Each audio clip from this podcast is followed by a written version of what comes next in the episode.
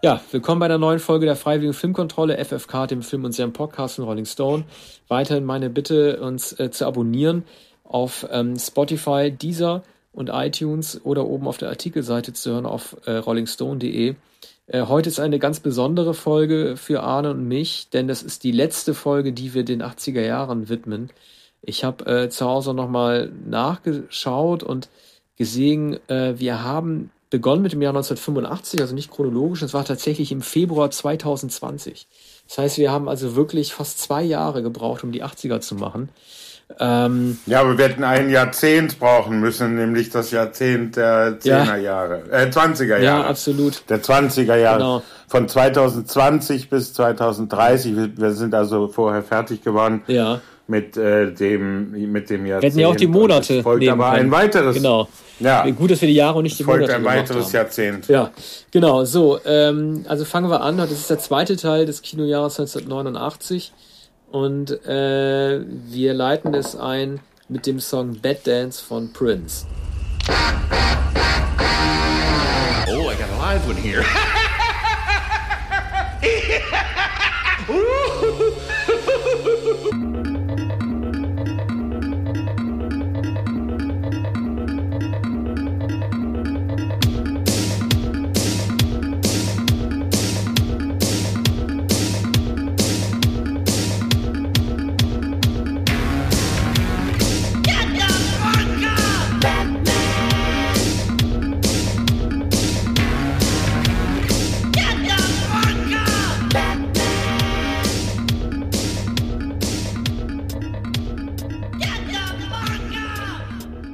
Ja, vielleicht fangen wir mal gleich mal an, äh, über den Soundtrack zu sprechen, bevor wir über äh, das Lied sprechen. Ähm, man hatte sich so ein bisschen gewundert, dass Prince überhaupt äh, diese Auftragsarbeit, die erste Auftragsarbeit seines Lebens angenommen hat, um einen Soundtrack zu machen, äh, mit dem er sonst nicht so viel zu tun haben würde. Er hat immer so ein bisschen versucht, sich da noch drin reinzuarbeiten, indem er gesagt hat, ja, es gibt ja den Batman und den Joker.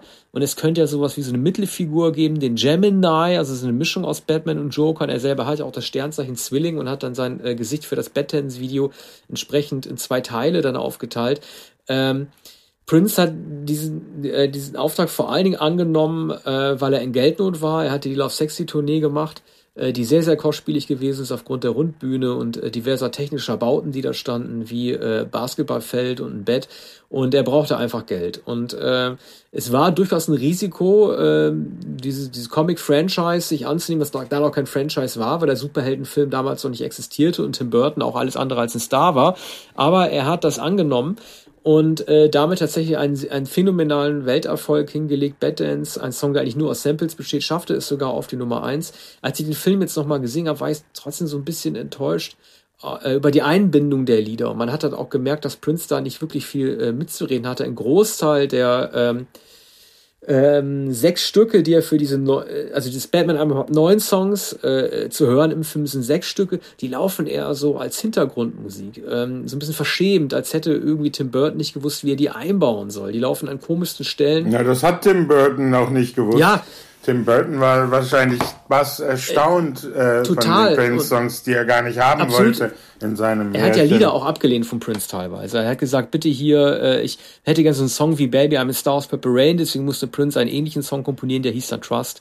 Und äh, es gibt also Lieder, die gar nicht so richtig zum, äh, zum Einsatz kommen, bis auf diese Szene, in der äh, die selber wie so ein Musikclip funktioniert, nämlich als der Joker Jack Nicholson äh, ganz verrückt ähm, das Museum, also die Bilder in dem Museum neu bemalt, als der Song Party Man tatsächlich komplett neu, ausgesp äh, äh, neu ausgespielt wird.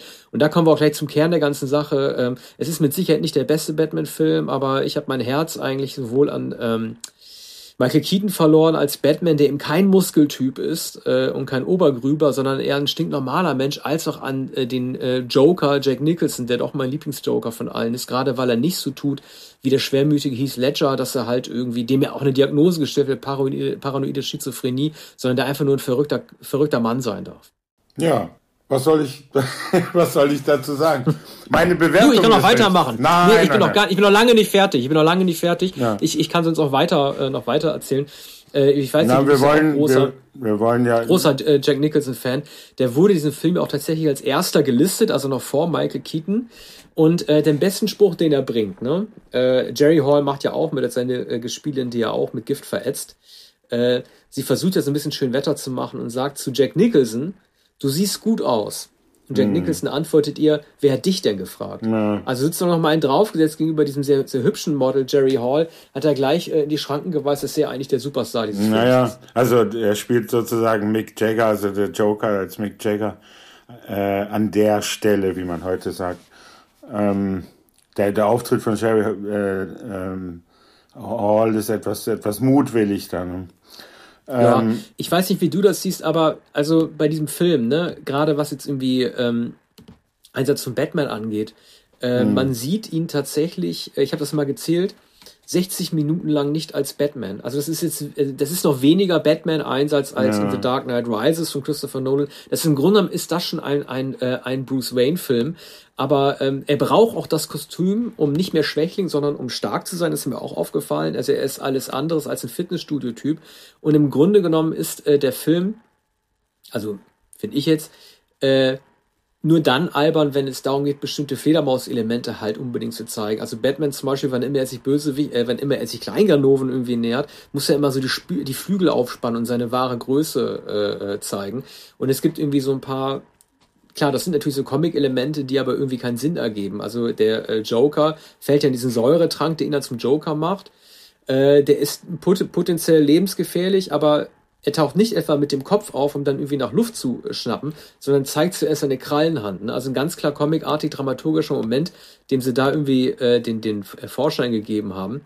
Ähm, was kann ich, was kann ich denn noch erzählen? Also es ist logistisch schwierig, was der Joker da macht, denn ähm, er macht irgendwie gleich irgendwie so ein Merchandising aus sich. Also wenn immer er mit seinen Kleinganoven aufsteht, um Gotham City fertig zu machen, äh, hat er farblich parat irgendwie alles, was er gleich braucht. Er hat also Gasmasken in seinen Farben in grün-lila produzieren lassen und auch den Hubschrauber äh, äh, ziert dann sein eigenes Konterfei. Also jetzt ist dann gleich eine ganze Industrie mit aufgebaut, um die Stadt fertig zu machen. Aber er hat natürlich immer noch für Batman die richtigen Sprüche parat. Er sagt, Fledermäuse, ihr seid die wahren Überlebensgeister. Ja, also der ganze Film war natürlich ein Merchandising und das Merchandising, also das Batman-Logo war bekannter äh, sogar als der Film selbst, der freilich für einen Tim Burton-Film sowieso enorm erfolgreich war.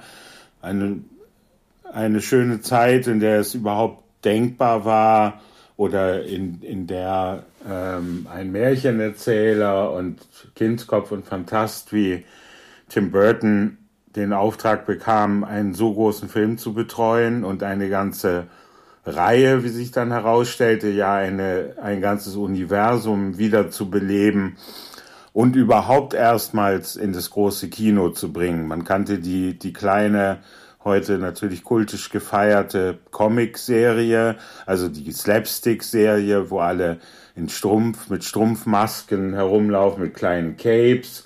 Das war die Pop-Art, ich glaube, noch der ausgehenden 60er Jahre.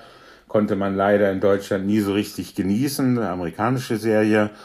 Und äh, später gab es dann die düsteren Batman-Filme. Dazwischen war lange Zeit nichts. Ich kann mich sogar daran erinnern, dass ich in den 70er Jahren vergeblich nach Batman-Comics geschaut habe und ihn ähm, eher als Nebenfigur in anderen Comics fand, ähm, da ich Batman ähm, geradezu äh, verehrt habe. Und plötzlich Ende der 80er Jahre gab es also Batman und in größerer äh, in größeren Dimensionen, als es ihn je gegeben hatte. Ne? In Deutschland kannte man vor allem Superman, man kannte die Superman-Filme und es war eigentlich nicht anzunehmen, dass Batman noch einmal derart zurückkommen würde.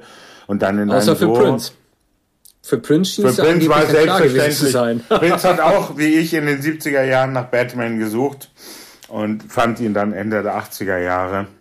Na, wobei in seiner Autobiografie, also die er begonnen hatte, ne, The Beautiful Ones, hat er gesagt, dass er eigentlich immer Superman-Fan gewesen ist. Ja. Statt, äh, äh, statt Batman. Er hat ja ein paar der Batdance, also Batdance hat er ja auch live gespielt, The Future hat er live gespielt. Also er hat ja versucht, das Konzept auch auf die Bühne zu bringen. Aber du hast völlig recht, es war äh, ein, äh, wie man sagen würde, ein Erfolg ohne, ohne Ansage. Ne? Also es war ein, ein riesiges Risiko. Äh, diesen Comicfilm zu bringen. Man wusste, dass es mit Supermenschen funktioniert hat, aber es gab großes äh, Unbehagen, als es darum ging, dass ausgerechnet Tim Burton, der mit Beetlejuice ja eher eine Klamotte vorgedreht hat, äh, äh, jemand auf dem, auf dem Regiestuhl Platz nehmen würde, den man jetzt nicht unbedingt mit Superheldenkino assoziieren würde. Nee, etwas mit den Scherenhänden, glaube ich. Ja, das kam erst schon. danach. Das kam, kam, das, nee, kam nee, das kam 1990. Äh, ah, ja. Aber er hatte ja, also ich sag nur, ich kann froh sein, oder wir können froh sein, dass es das Internet damals noch nicht gab, denn äh, damals haben die Leute ihren Protest noch in Briefform geäußert. Das ist ja schwieriger. Vergeblich, vergeblich. Vergeblich. Und sie haben ja vor allen Dingen Michael Keaton, gegen Michael Keaton protestiert. Ja. Äh, das ist der Batman, ähm, der also man hat mit Christian Bale jetzt auch nicht viel falsch gemacht, aber Christian Bale sieht schon so aus wie ein Superheld, genauso wie noch mehr Robert Pattinson aussieht wie ein Superheld. Aber ähm, Beetlejuice Michael Keaton sah halt überhaupt nicht aus wie ein Superheld und er hat den auch nicht als Superheld gespielt. Das ist wirklich einer, der erst das Kostüm benötigt, um äh, stark zu sein. Das ist wirklich einer, der erst die Technik benötigt, um durchzusteigen. Naja, also das ist praktisch ein ja. Normalo, Eigentlich der, es geschafft hat. Eigentlich ja, genau, richtig, genau, das ist richtig, mhm. weil man weiß ja auch, das wissen ja Comic-Fans ja auch, dass Batman einer der wenigen äh, Superhelden ist, äh, die keine übermenschlichen Fähigkeiten haben. Und umso mehr hätte man ja irgendwie denken können, man setzt jetzt den schwarzen Egger dahin, damit er zumindest Körperkraft ausgleichen kann. Aber nein, äh, im Grunde genommen hat, äh, hat äh, Tim, haben Tim Burton und äh, äh, Michael Keaton ja weiterhin darauf vertraut, dass man äh, jemanden nehmen kann, der in seine eigentliche Rolle erst hineinwächst. Ja, also Batman hat zwar das Batmobil und hat einige andere Gimmicks sozusagen, ich sage immer Gimmicks, äh, heißt aber irgendwie anders, Gadgets, so hat einige Gadgets, hat einige technische, sehr reich natürlich, hat eine traurige Geschichte. Die wird bei Nolan dann erst so richtig, oder wird im zweiten Teil von Tim, äh, Tim Burton. Nee, die, die wird, wird schon gezeigt, aber ähm, also die Sache ist, das wissen, das wissen, das wissen Comic-Fans jetzt wahrscheinlich besser als ich, aber ich glaube zu wissen, dass, ähm, also in, in, in, in ähm, hier Tim Burtons Batman, äh, ist Jack Nicholson auch äh, der Mörder der Eltern ja, von äh, ja. Bruce Wayne. Ja. Und äh, ich, ich weiß es nicht genau, aber ich glaube, dass es in den Comics nicht so ist, dass, dass, dass der Joker der, der, der Mörder der Eltern ist. Aber das weiß ich nicht. Also bei Nolan ist es zum Beispiel nicht so. Ja. Nein, bei Nolan ist es nicht so. Ich kann mich an den ähm, zweiten Tim Burton, den wir dann beim Jahr 1992 92. wahrscheinlich besprechen, kann ich mich nicht mehr genau erinnern, aber da wird auch noch sehr ausführlich rekurriert auf genau der, den Moment, in dem die Eltern umgebracht werden, und zwar dem ähm, der, der allgemeinen mörderischen Kriminalität in Gotham City geschuldet, da fast lakonisch im zweiten Film geschildert. Hier überschattet natürlich Jack Nicholson alles, äh, immerhin musste er auch bezahlt werden. Immerhin hat er auch eingewilligt, in einem solchen Film zu spielen. Natürlich. Ja, aber er hat ja, er hat ja, er hat ja den Mega-Deal geholt. Ne? ja, gut, ja, er hat, äh, ja.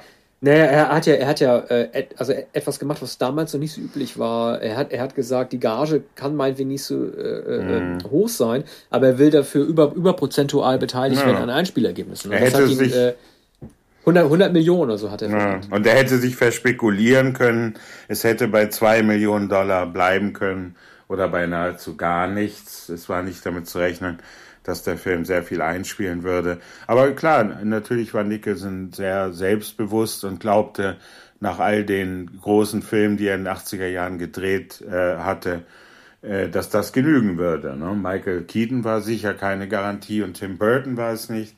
Aber das Logo, fantastisch. Die T-Shirts, die Platte, überall war das Logo. Ich kann mich noch gut daran erinnern, dass man dem nicht entgehen konnte. Dem zweiten Burton-Film konnte man dann offenbar sehr gut entgehen. Leider. Ähm, Der ja. ist ja noch besser eigentlich. Ja, das dachte ich auch. Das dachte ich auch und, ähm, und ich war später sogar unglücklich darüber, dass Burton das nicht fortsetzt. Ich hätte ewig noch dem Pinguin-Mann zusehen können. Äh, den, den zweiten Teil mit Michelle Pfeiffer als Catwoman mag ich noch lieber. Aber wie gesagt, in zwei Jahren äh, schon sprechen wir darüber, beim Jahr 1992. Jedenfalls äh, eine sehr gelungene Adaption einer Figur, von der man dachte, und das wollte ich eigentlich sagen, jemand, der ohne Superkräfte, der ähnlich wie Spider-Man mit den Mitteln eines Mannes ähm, sehr mutig ist, auch gegen seine Natur. Und insofern wahrscheinlich der sympathischere Held, der im Comic aber auch immer etwas schwerer darstellbar war oder die großen Konflikte, die äh, Herausforderungen, sagt man heute, die Herausforderungen waren bei Batman immer besonders schwierig, weil er sie eigentlich nicht so recht bestehen konnte. Ne? Naja, also, er hat ja, ja vor allem auch, er hat ja vor allem auch diese, diese Maxime, die er mit Superman teilt, dass er eigentlich niemanden töten will. Ne? Aber als er halt erkennt, dass Jack Nicholson, also sprich der Joker, der Mörder seiner Eltern, äh, Eltern ja. ist, kommt er natürlich in, in das moralische Dilemma, dass er seinen Emotionen gerne nachgeben würde. Und er sagt ja irgendwie auch, ich muss dich töten und macht daraus am Ende ja, ich muss dich nicht retten. Ne? Das ist ja etwas, was der äh, Christian Bale Superman auch zu seinem äh, Liam Neeson, äh, Ras Al Ghul sagt, irgendwie, äh, ne, da sagt sein Ausbilder zu ihm, du kannst mich nicht töten, das ist nicht, das ist nicht, das ist nicht dein Ethos. Ne? Und dann sagt er, nein, aber ich muss dich auch nicht retten und lässt ihn dann halt trotzdem sterben. Ne? Das ist natürlich der, der Ausweg, um dann trotzdem sein Ziel zu erreichen. So kommt auch noch ein Dostojewskisches Motiv geradezu hinein. Also die Fallhöhe ist nicht nur wegen Gotham City und dieser steilen gotischen Bauten, enorm, sondern es wird auch immer die Schuldfrage gestellt, Schuld und Sühne bei Batman.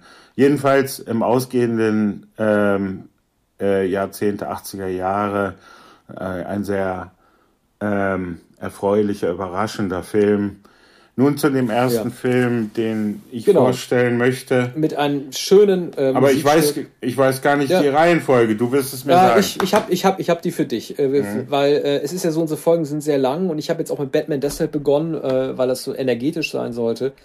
Äh, ich habe jetzt für dich den Film, den du vorstellst, rausgesucht. Ähm, nämlich Club der Toten Dichter, weil äh, wir da nämlich unterschiedlicher Meinung sind, fürchte ich. Aber jetzt machen wir erstmal ein schönes Musikstück, damit wir beide runterkommen.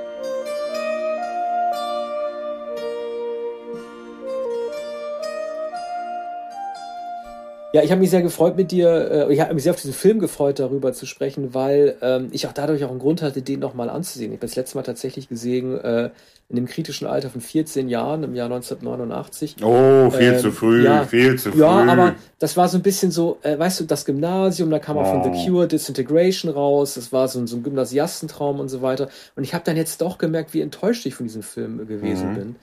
Äh, ich habe mir extrem viele Notizen gemacht zu dem Film. Es ist ja dein Film, also wirst du auch viel mehr über ihn reden, aber ich möchte trotzdem immer dann, also ich möchte meine Notizen auf jeden Fall alle untergebracht haben, weil ich auch mhm. wissen will, was du äh, davon hältst. Also zunächst einmal, äh, das stimmst du mir sicherlich über, äh, überein. Ähm, ich finde seine Rolle gar nicht so groß in dem Film und sie ist, also Robin Williams Rolle, und sie ist auch gar nicht so durchleuchtet. Er hat sich wahrscheinlich diese Pantomime-Nummer mittendrin so zusichern lassen, wo er einmal die Grimassen schneiden darf, wo er die wahrscheinlich auch bei den Oscars sind, eingeblendet werden äh, soll, wo er also vor der versammelten Klasse seine ganzen Mimenspiele macht. Was ich aber von, vielleicht fangen wir damit an, was ich nicht verstehe ist, warum unterrichtet Robin Williams überhaupt in einer Schule, an der es Prügelstrafe gibt? Ja, also wir gehen jetzt davon aus, dass der Film weithin bekannt ist. Er ist natürlich weithin bekannt jedenfalls bei Menschen, die ungefähr so alt sind wie wir. Aber kurz äh, noch einmal gesagt, Robin Williams kommt an ein ähm, Elite-Internat in New England äh, als Lehrer, als etwas unkonventioneller Lehrer, wie sich bald andeutet. Man sieht, dass es ein Traditionsinternat ist und dass die Schüler, die nach den Sommerferien zurückkommen, ähm, das von den Schülern erwartet wird, von den Eltern, handelt, äh, spielt übrigens in den 50er Jahren, also ist doch auch Ende der 80er Jahre weit in die Vergangenheit zurückgesetzt. Und Robin Williams ist ein selbst, war selbst Schüler des Internats, auf das er zurückkehrt. Er ist äh, Literaturgelehrter geworden, Englischlehrer und ein großer Anhänger der Lyrik, ein flammender ähm, Anhänger der Lyrik. Und das möchte er den Schülern vermitteln, die am Anfang etwas reserviert sind und dann merken, dass dieser Mann nichts anderes im Sinn hat, als ihnen die Poesie zu vermitteln. Aber Wobei, ja, das darf man nicht vergessen. Nur ganz kurz, man darf einzig vergessen, äh, er muss niemanden überzeugen. Das ist übrigens auch ein, auch, ja. auch, auch ein Kritikpunkt, den ich habe. Ja. Er muss seine Schüler nicht überzeugen. Ja. Es gibt niemanden, der die Rolle des Rebellen spielt oder einen, den man so ins Drehbuch mit hineingesetzt hat, dass Robin Williams sich anstrengen muss, mit seinen pädagogischen Prinzipien überhaupt recht zu haben. Na gut, am Anfang, am Anfang wird er etwas skeptisch beäugt oder wird er etwas verspottet äh, für seinen Enthusiasmus, der ja größer ist als der der Schüler. Man muss auch sagen, Sie haben von Yates nichts gehört, Sie haben von Keats nichts gehört und Sie wissen nichts über den amerikanischen, den größten amerikanischen Dichter äh, Walt Whitman. Sonst könnte er Ihnen nicht Captain, mein Captain, äh, oh Captain, mein Captain beibringen. Ähm, ja, und Carpe Diem natürlich. Ne? Carpe, Carpe Diem. Diem. aber, ja, aber Entschuldigung, okay. Also, äh, Na gut, Carpe Diem wussten, das wussten wir alle nicht. Ja. Aber von, von Walt Whitman äh, könnte man möglicherweise ausgehen. Jedenfalls weiß es niemand. Der, der entscheidende Moment, bevor wir zu den Fragen kommen, der entscheidende Moment ist, dass sein äh, Lyrikbuch, eine, ein Lyrikhandbuch, ein, eine gelehrte Schrift über den Gebrauch von Lyrik oder das Verständnis von Lyrik ähm, hervorgenommen wird. Äh, Robin Williams äh, Lehrer Keating, glaube ich, oder? Heißt er Keating in dem, in dem ja, Keating heißt er. Ähm, fordert dazu auf, dass diese, dieses dicke, dicke Lehrbuch herausgenommen wird. Dann lässt er den Text der ersten Seite verlesen, wie man Lyrik beurteilen könne, und lässt alle Schüler diese Seite herausreißen. Aus dem Buch, aus dem Besitz dieses Internats.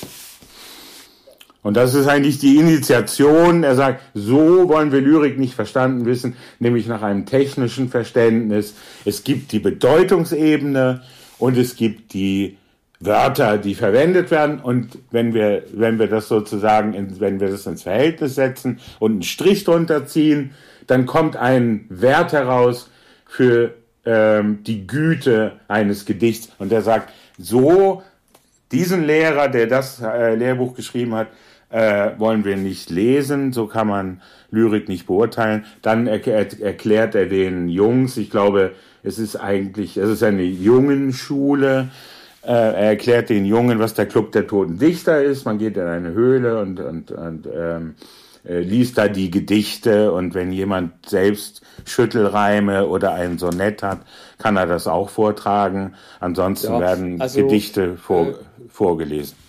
Ich würde ja, äh, also ich gebe Keating ja recht. Ne? Also äh, äh, jeder, der sich auch nur ein bisschen für Pädagogik interessiert, würde ja zustimmen, dass es gerade im Alter von 17 Jahren ja durchaus darum geht, dass man dann immer noch ein Freidenker ist, also unabhängig von der Internatromantik, die da, die da zelebriert wird. Ich fand, ich fand Carpe Diem einfach ein bisschen zu schwach als pädagogisches Prinzip, weil das ja sozusagen eine Lebensphilosophie darstellt, die für jedes äh, äh, Alter gilt. Es geht halt natürlich, es ist ja kein Frontalunterricht. Er sagt jetzt nicht, irgendwie man, sie sollen ja denken, sie sollen nicht eine Antwort, sie sollen ja vor allen Dingen auch denken. Aber ähm, ich, äh, ich, ja, ich, ich weiß nicht, ich weiß nicht, wie ich das sagen soll. Ich, ich finde einfach gut, wir sehen das jetzt als Erwachsene. Man muss ja Filme, ich glaube, dass es ein Film ist, der, der einem sehr viel geben kann, wenn man ein junges Alter hat. Aber der, aber vielleicht ist genau, vielleicht ist genau auch das so das Problem, dass man halt auch äh, altersweise halt irgendwie versucht heranzugehen und zu sagen, halt nichts, was man dort sieht, ist etwas, was einen überrascht. Ich fand halt irgendwie, also es ist ja klar, ne? also von Anfang an sagen die, sagen die Eltern ja zu den Kindern, ich habe hohe Erwartungen an euch, ihr, ihr Bruder war einer der Besten. Es wird ja an die Leistungsgesellschaft so appelliert, was ja theoretisch auch falsch ist, weil man dann ja nicht wirklich seine eigenen Fähigkeiten halt äh, entdecken kann. Aber ich finde, dass er teilweise irgendwie komische Akzente setzt. Also, dass man jetzt Robin Williams selber nicht ausgeleuchtet hat. Hat er jetzt, was, wie geht seiner Familie, äh, warum, oder hat er selber ein persönliches Schicksal Na, erlebt? Er ist verliebt, er hat eine Frau, ja. die er liebt und deren Foto in seiner Kemenate steht. Ja, das stimmt. Das stimmt. Ähm, was mir bei ihm aufgefallen ist, was ich noch dachte, ist, ähm, das ist das Jahr 1989. Ähm, und ich habe das Gefühl, dass der Rowan Williams der 80er Jahre, klar, man ist natürlich auch jünger, ne? York vom Org, Gab, äh, Good Morning Vietnam, äh, dann kam jetzt äh, der Club der Toten Dichter. Ich habe so ein bisschen das Gefühl, dass das so, so ein Kipp Punkt war für Robin Williams, wenn er danach begonnen hat, wirklich komplett andere Rollen zu spielen, wo auch aufgehört, diese lächerliche Pantomime immer zu machen. Also danach kam ja Awakenings, den besprichst du Na, im Jahr 1990. Aber dann kam aber Hook. Ja, ja, stimmt. ja, wobei, ja. Den habe ich vergessen. Aber wobei, ja, wobei bei Hook ist ja, Hook ist, der ist ja trotzdem auch, auch sehr melancholisch, weil sich in, in eine Rolle hineinfügen muss, der sich schon entwachsen fühlt. Ich wollte nur sagen, äh, zwischen ähm, Club der Toten Dichter und Good Will Hunting liegen nur neun Jahre. Und in diesem Film äh, von Gus Van Sant, Good Will Hunting, ist Ron Williams ein ganz anderer Mensch der ist ja nicht nur, weil er eine andere Rolle spielt, der ist ja der, äh, die prägende Szene für mich in Good Will Hunting ist ja, als er seinen behaarten Affenarm so rausfahren lässt und damit Matt Damon, Matt hm. Damon gegen die Wand zu nageln. Ja. Ne? Das ist wirklich ein ganz ja. anderer, der ist aber Ron Williams auch ein ganz anderer Mensch, wie er in Ruhe die Brille absetzt um dann erst seine Faust rauszufahren. Das ist, ich habe das Gefühl, dass das Jahr 89, dass es für Ron Williams irgendwie so, so, so, ein, so ein Kippjahr gewesen ist, wo er begonnen hat, auch selber auch älter zu werden. Äh, ich wollte ein, ein, eine Sache noch sagen, die ich so ein bisschen äh, zwiespältig finde. Es gibt ja diese Partyszene und diesen einen Jungen, der total verliebt ist ähm, in dieses ja. andere Mädchen. Und das ist ja auch total schön erzählt eigentlich, weil all das, der erste Anruf und kein Wort rauszukriegen, fast wie so ein Scherzanruf, das, das kennen wir alles äh, aus unserer Kindheit, als man noch nicht jemanden auf Facebook stalken konnte, sondern wirklich aufs Telefon angewiesen ist. Aber er macht auf der Party diesen Kuss ohne Einwilligung. Ne? Das ist no consent. Also sie ist irgendwie betrunken und schläft aus seinem Schoß ein und er will sie abknutschen. Und das kriegt dann ja ihr eigentlicher Freund mit, der ihm irgendwie die Fresse polieren will. Ich fand das irgendwie auch ein bisschen verstörend. Das ist so eine Sache, das kann man so als jugendlichen Leichtsinn äh, eines pubertierenden Teenagers irgendwie verstehen. Aber irgendwie fand ich das doch nicht in Ordnung. Er war selbst auch betrunken und alle anderen ja. waren auch betrunken.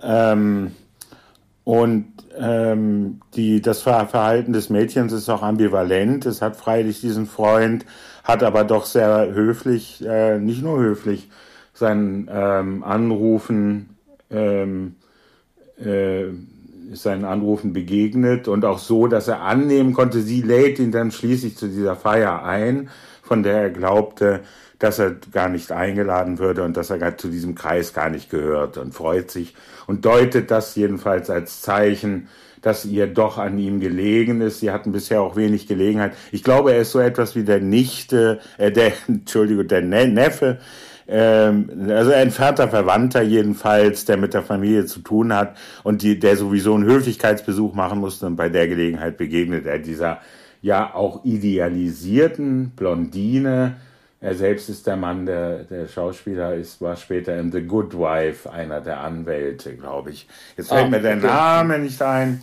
Aber der wurde äh, viele Jahre später ein sehr bekannter Seriendarsteller, ist auch sehr gut in dem Film. Und dann gibt es natürlich den, den äh, Schwarmgeist, der Theaterschauspieler werden möchte und dessen Vater es ihm verbietet, der also das unter Strafe stellt dass, dass er Schauspieler werden will. Er schwärmt für äh, Shakespeare, für den Sommernachtstraum, möchte unbedingt in der an der Inszenierung teilnehmen und der Vater versucht alles, um es zu verbieten. Und der ist die typische Eisenhower-Jahre Schreckensgestalt des Vaters, der sagt, du hast zu studieren und äh, du hast die Firma zu übernehmen und hast Anwalt zu werden und auf keinen Fall stehst du auf der Bühne. Und er möchte also im Sommernachtstraum auftreten. Er tritt im Sommernachtstraum auf und er wird äh, vom Vater dann kartätscht, wird, wird sozusagen am, am, am Ohr gezogen und aus dem Theater gezogen nach der erfolgreichen, umjubelten Premiere und ähm, und er bringt sich dann um in der, in der eisigen Schneenacht am Ende. Und das ist natürlich ähm, das Ende auch für, äh, für Lehrer Keating und für dessen romantische Vorstellungen von Dichtung. Denn er hat freilich den Jungen, der so gern Theaterschauspieler wäre, unterstützt, hat ihn ermutigt und es ist für ihn auch ähm, äh, das Ende seiner Reformträume und äh, er wird dann vom, ähm, vom Direktor ähm, der, des Internats verwiesen. Äh, man ahnt es natürlich, man sieht dann, es ist eine wunderschöne Landschaft, die Peter Weir wie in all seinen Filmen, in australischen wie in den amerikanischen zeigt der Blick über den See, die äh, herbstlichen dann, äh, Blätter, dann später der Schnee. Und dann sieht man, äh, wie Keating aus seinem Turmfenster schaut mit den letzten Blicken auf den äh, auf das Gelände, das er jetzt bald verlassen wird. Und die Schüler wissen auch, dass er äh, das nicht bestehen wird. Es werden ja, sein, sein Zimmer, sein Zimmer war tatsächlich, äh, mhm. wo du das sagst, also sein Zimmer, das war tatsächlich sehr wichtig, weil das ja der einzige Raum ist, den wir hätte filmen können, um zu zeigen, was eigentlich in äh, Keating privat halt vorgeht. Ne? Das war also wirklich gut gemacht, weil du siehst das Zimmer meistens auch nur aus einer Einstellung, nämlich äh, von der Tür aus, damit du möglichst viel in das Bild hineinkriegen kannst, um nochmal den Versuch nochmal zu machen, äh, Robin Williams Figur mit mehr Tiefe da auszustatten. Man sieht ja auch so, so eingerahmte Fotos und so weiter. Und ähm, aber das ist halt auch das, was ich an der Figur, äh, äh, an der Figur, äh, der Figur so kritisieren würde, dass sie mir einfach äh, ansonsten zu wenig äh, private Tiefe halt äh, ähm, äh, ausstrahlt. Ne? Also es ist halt nicht so, warum ist er denn, warum will er denn unbedingt wirklich die Schüler so bekehren? Was ja. ist denn sein Auftrag? Ist es die Liebe zur Literatur? Ja. Ich meine, ich finde, ich finde ja seine Erziehungsprinzipien, es gibt die, diese markante Szene, als ein Lehrer reinkommt und denkt, die Klasse sei leer und dann kommt dann aber Keating aus der hinteren Ecke und dann sagt der Lehrer, ich wusste gar nicht, dass sie da sind. Und im Grunde genommen verrät das ja schon ganz viel darüber aus, dass äh, Keating ein Lehrer ist, der sich halt nicht so aufspielen muss, um ähm, alle Aufmerksamkeit auf sich zu ziehen, sondern dass es einer ist, der auch hinter dem Lehrstoff verschwinden kann, damit die äh, ja. Schüler sich auf Literatur konzentrieren können. Natürlich, er, er kann den, das Zimmer verlassen, er kann in den Nebenraum gehen, er kann er kann die Bücher selbst holen, statt sie holen zu lassen. Das macht er. Das wird sehr schnell gezeigt. Aber in der allerersten Szene, noch bevor er die Namen der Schüler weiß, zeigt er ihnen die alten Fotos äh, äh, der äh, Alumni, also der ehemaligen Schüler des Internats aus den wahrscheinlich 20er Jahren. Und er zeigt ihnen die Klassenfotos und die Porträtfotos ähm, wo sich nicht alle Schüler so aufgestellt haben wie jetzt die Schüler, die derzeit 18 Jahre alt sind und da zur Schule gehen, sich auch postieren und er zeigt ihnen, seht ihr, all diese Menschen gibt es nicht mehr oder sie sind jetzt sehr, sehr alt. Ne? Und das, was ihr da seht auf diesen Fotos, das seid ihr. Das seid ihr, das werdet ihr sein. Ne? Irgendwann werdet ihr auch 50, 60 Jahre älter sein.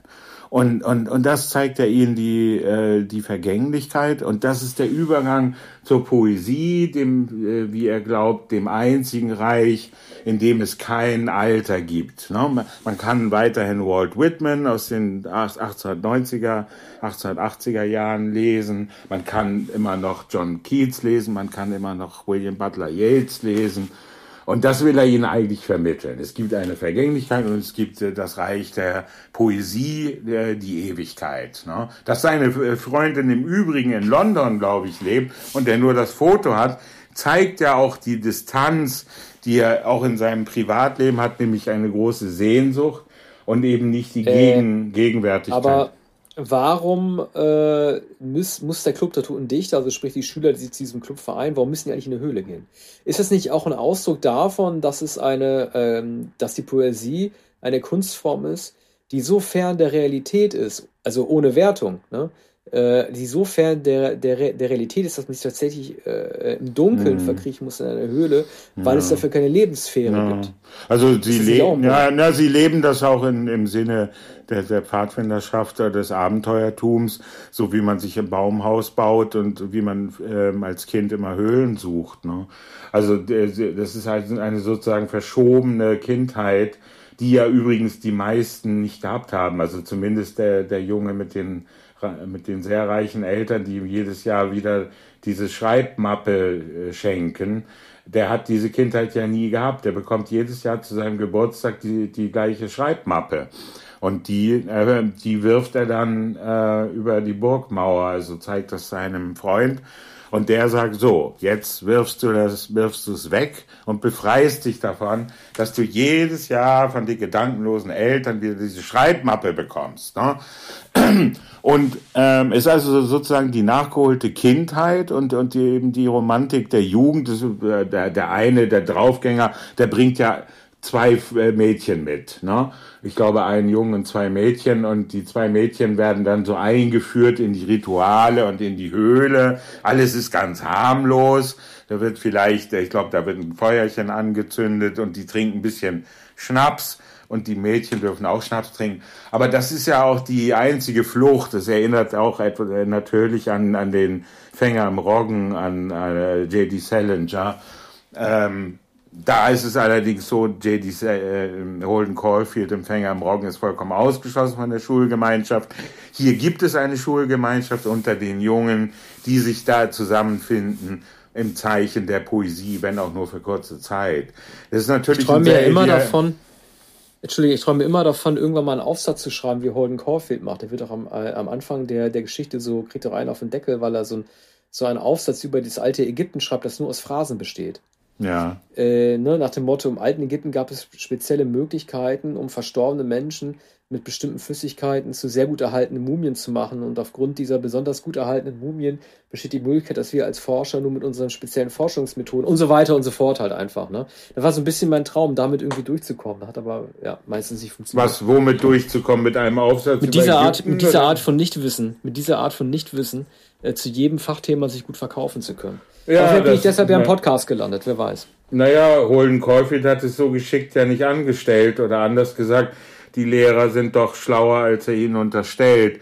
Er kennt ja einen, äh, oder einen, ein Lehrer hat er ja sehr gern, den, den ganz alten Lehrer, von dem er sich dann verabschiedet. Übrigens hat er ja, neben diesem Aufsatz ist seine größte Sünde ja, dass er die Cricketschläger der, der, der Schulmannschaft verloren hat in der U-Bahn, ne? oder hat sie vergessen in der U-Bahn. Jetzt haben sie ihre Cricketschläger nicht und das ist ja das Wichtigste für die Jogs. Merk schon, ich muss ja, den Roman ja. nochmal lesen. Ja, da muss man immer wieder. So präsent. Ja, man mhm. muss alle, alle, alle paar Jahre äh, mindestens den Fänger im Roggen lesen, den man ja auch zuerst als Jugendlicher gelesen hat. Also, ähm, der Club der Toten Dichter ist natürlich ein sehr romantischer Film. Wenn man ihn zur rechten Zeit gesehen hat, wenn man 16, 17, 18 Jahre alt war, dann hat er, ihn, hat er einen wahrscheinlich vollkommen erwischt. Ich habe ihn seitdem äh, einmal unvollständig gesehen, vor wenigen Jahren, war von mir selbst gerührt, dass ich den Film guckte. Jetzt habe ich ihn mit etwas nüchternem Blick am Tag gesehen und sah auch gewisse Schwächen. Ist auch nicht Peter Weirs stärkster Film. Andererseits ist auch der, der einzige Zeuge nicht sein stärkster Film, aber allemal sein zweitberühmtester nach dem Club der Toten Dichter. Einmal Harrison Ford, einmal Robin Williams. Enorm populäre Filme. Ich glaube, den Club der Toten Dichter kann man gar nicht überschätzen. Wenn wir von Harry und Sally sprechen, dann kommen wir vielleicht, oder wir, haben wir nicht schon von Harry und Sally das gesprochen? Das haben wir bei der ja. letzten Sendung. Wir haben ja, von Harry ja. und Sally gesprochen. Auch ein ähnlich populärer Film der Zeit. Ja. Okay, äh, dann machen wir mal weiter ähm, mit äh, einem kleinen Ortswechsel und Themenwechsel. Zunächst mal Musik von Alan Silvestri.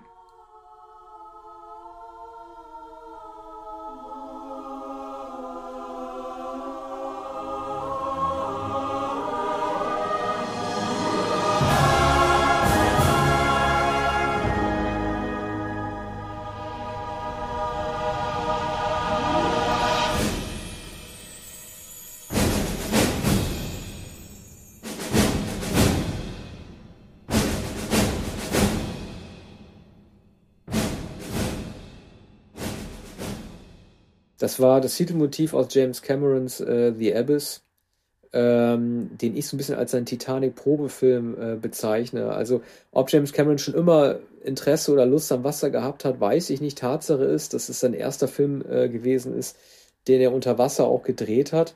Und ähm, ich, also man kann sagen, es ist ein Titanic-Probefilm, aber auch so ein bisschen wie Aliens unter Wasser. Ne? Äh, er, hat, er, hat genauso, er ist genauso blaustichig, er hat so viele Blautöne. Das war die prägende Farbe, die er in den 80er Jahren äh, hatte. Äh, er wird eingeleitet mit äh, einem etwas wichtigtourischen, wie ich finde, Zitat.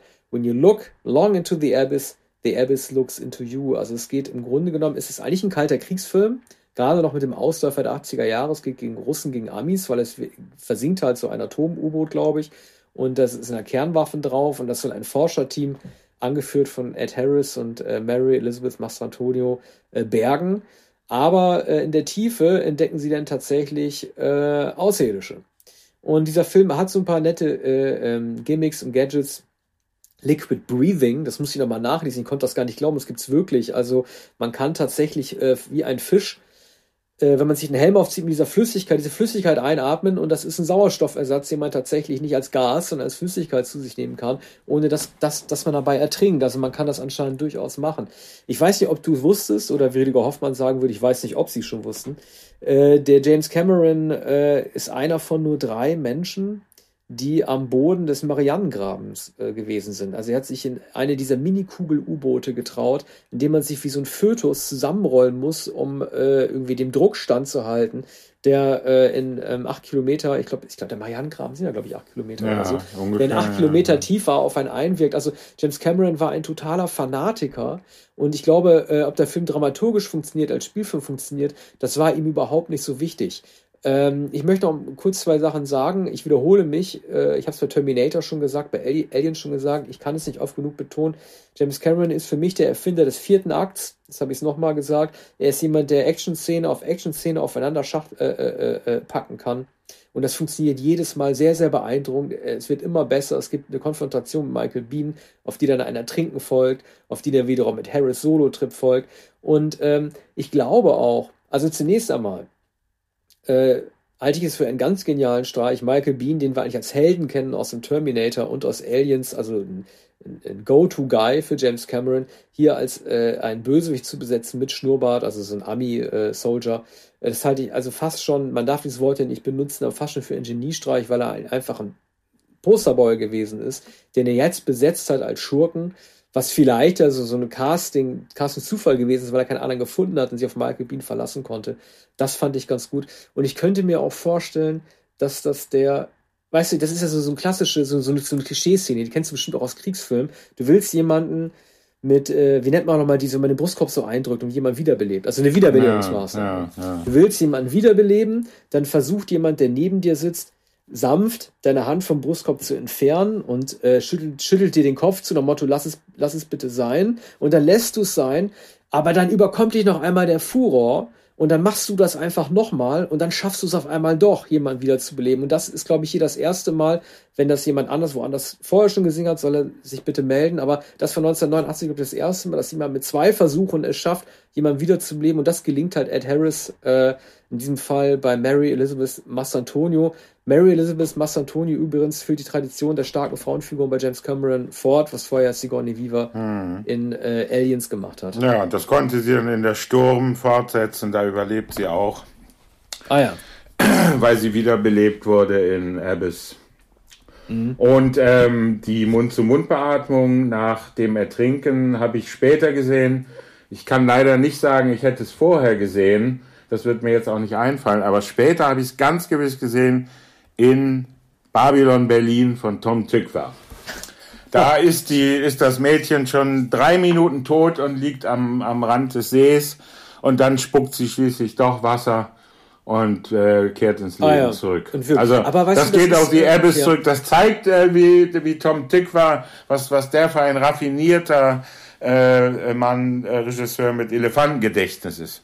Ja, und weißt du, ich, ich finde einfach diese Mischung aus äh, Wissenschaft und vielleicht auch Gaga-Wissenschaft einfach auch gut, die hier gezeigt wird, weil äh, auch wenn dieses Liquid Breathing, das, das, das Atmen mit der Flüssigkeit funktioniert, hat ja Mary Elizabeth Massantonio die verrückte Idee, äh, die beiden äh, Drohnen zu ertrinken in so einer Rettungskapsel und es gibt nur einen einzigen Taucheranzug. Und äh, Mary Elizabeth Massantonio sagt dann zu Ed Harris, äh, wir haben nur einen, einer von uns muss ertrinken, also zieh du den an. Und dann sagt er, nein, wieso ich denn, wieso denn nicht du? Und dann sagt sie halt ganz logisch, du hast die Kraft, mit mir zusammen zurückzuschwimmen, während ich ertrinke, und dann wirst du mich wiederbeleben. Und dann sagt er, wie soll das denn gehen? Wir sind meilenweit weg. Und dann sagt sie, nein, die Flüssigkeit äh, äh kühlt mich so, äh, so stark ab äh, in dieser Tiefe, dass ich nicht, hier, nicht hirntot sein werde und du wirst es schaffen, wiederzubeleben. Und man ahnt ja als Zuschauer, dass das eigentlich nicht geht. Ich habe noch nie gehört, dass man irgendwie äh, abhängig von der Temperatur, in der man sich befindet unter Wasser, größere Chancen hat, wiederbelebt zu werden äh, äh, nach einer bestimmten Dauer. Ne? Die sind ja bestimmt zehn Minuten. Das aber es könnte sein. Es könnte ja, vielleicht sein. ja doch, vielleicht ja doch. Aber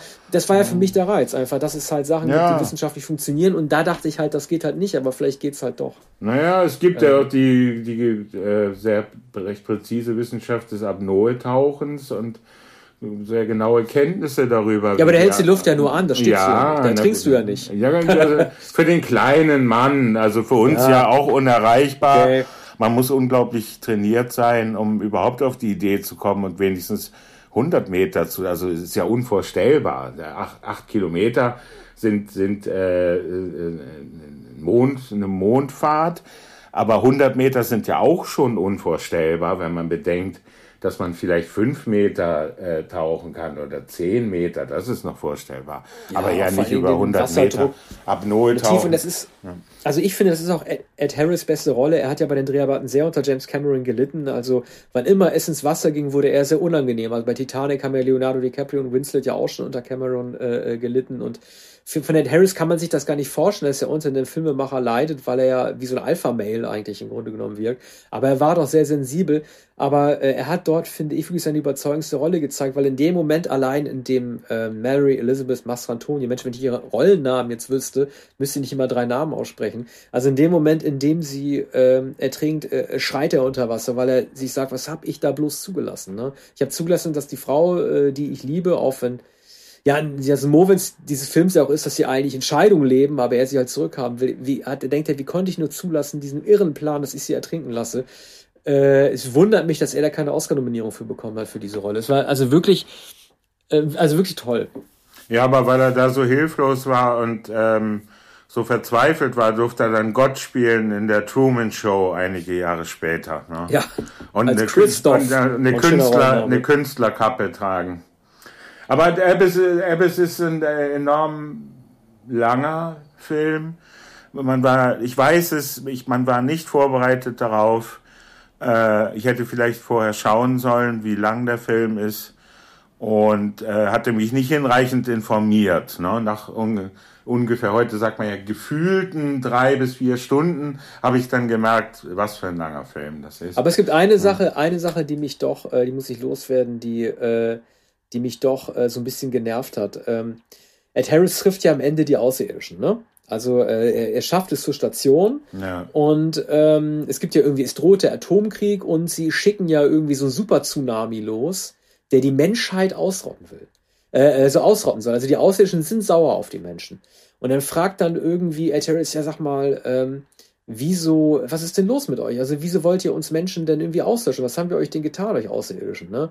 Und dann zeigen, dann blenden die so Bilder ein von äh, dem Zweiten Weltkrieg, von den Nazis, äh, von, von Hitler, von äh, Pol Pot, von äh, Stalin, äh, von Stalin und so weiter. Ja. Und äh, so als Begründung dafür, die Menschen haben es nicht anders verdient. Ja. Und da war ich dann doch ein bisschen sauer, weil ich gedacht habe, was fällt diesen Außerirdischen eigentlich ein? Ja?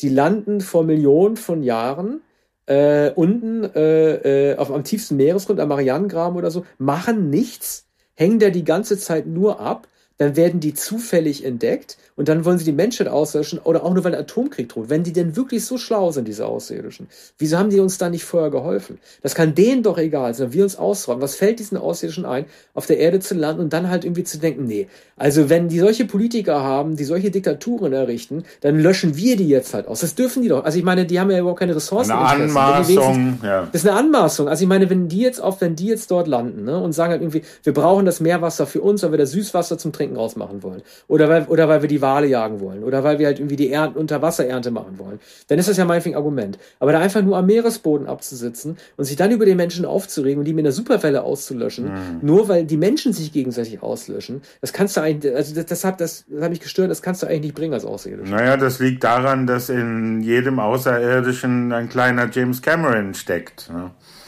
Und der das ist eine blöde Moral, finde ich. Der hat es denen also eingeflüstert. Ja. Ja, aber das, du musst ja diese moralischen zumal ja auch irgendwie, äh, klar, die Ausländischen hatten die Angst, dass nach dem Zweiten Weltkrieg und den Nazis jetzt halt Russen und äh, Amis sich gegenseitig töten. Aber das ist ja eine ganz andere Form von, wenn überhaupt, Menschenhass. Und das können die mit ihren Empfindungssystemen, den ausländischen Empfindungssystemen, doch gar nicht beurteilen, nach welchen Kriterien wir andere Menschen hassen. Das verstehen diese Aliens doch gar nicht.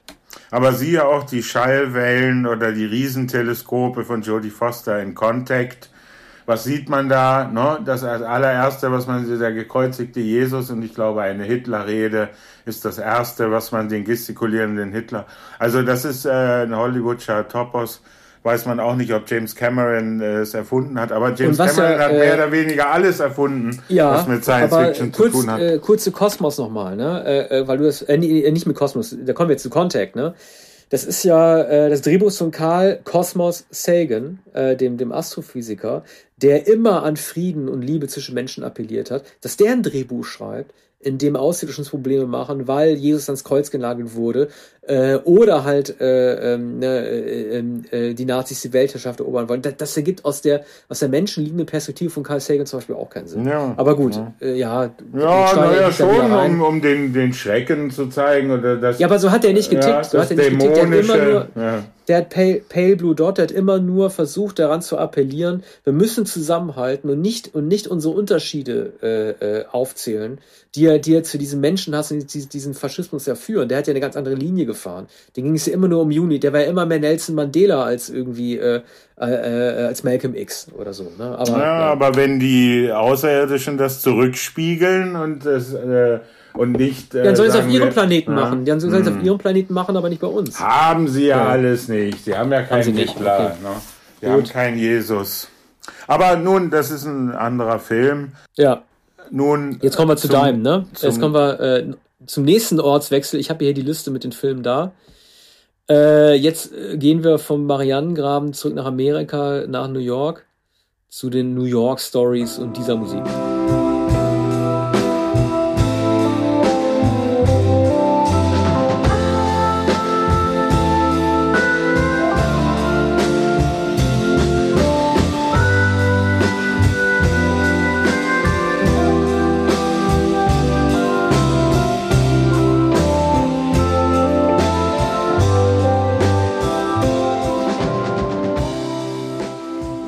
Jetzt wird uns Arne Wer hat was erzählen. Hm.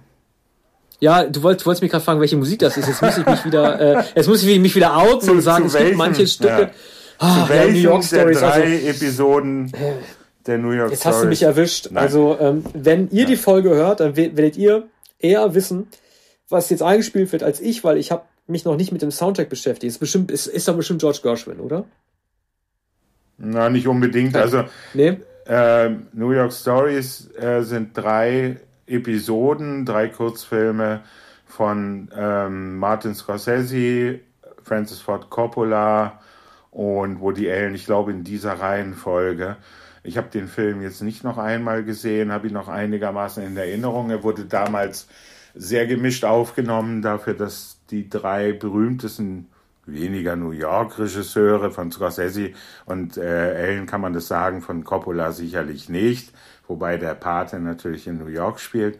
Damals sehr verhalten aufgenommen, man fragte sich, es gab äh, auch in, in, Europa schon in den 60er Jahren Episodenfilme, ähm, die auch eine Jahreszahl, ich, ich weiß nicht mehr genau, es gab einen italienisch-französischen Film, ähm, mit der Jahreszahl, äh, hieß er nicht, Liebe 62. Ähm, Neuneinhalb. Neuneinhalb, äh, auch eine Zahl. Nee, achteinhalb, achteinhalb und neuneinhalb Wochen. Achteinhalb. Miteinander gekriegt. Ja, Ver verliehen ja. ist achteinhalb. Nein, ich meine aber äh, Filme, also äh, Episodenfilme mit verschiedenen Regisseuren. Das hat man in den 60er Jahren versucht. In den 70er Jahren ist es mir nicht bekannt jetzt Ende der 80er Jahre ausgerechnet die sehr erfolgreichen, renommierten Regisseure Scorsese, ähm, Coppola und Woody Allen. Ähm, auch sehr unterschiedlich. Ich möchte übrigens sagen, bevor du anfängst, viel zu schlecht vermarktet gewesen damals. Ne? Also äh, was, was alle drei ja gemein hatten, war, äh, dass es das Jahr 1989 nicht als Jahr gilt, in dem, in dem sie große Höhepunkte vorher gefeiert haben. Es waren eben für die 80er Jahre waren ja für alle drei jetzt nicht ihre stärksten Jahrzehnte. Aber es ist doch relativ schlecht vermarktet worden, oder? Ich, mir ist nicht bekannt, dass damit geworben wurde mit den drei großen Namen.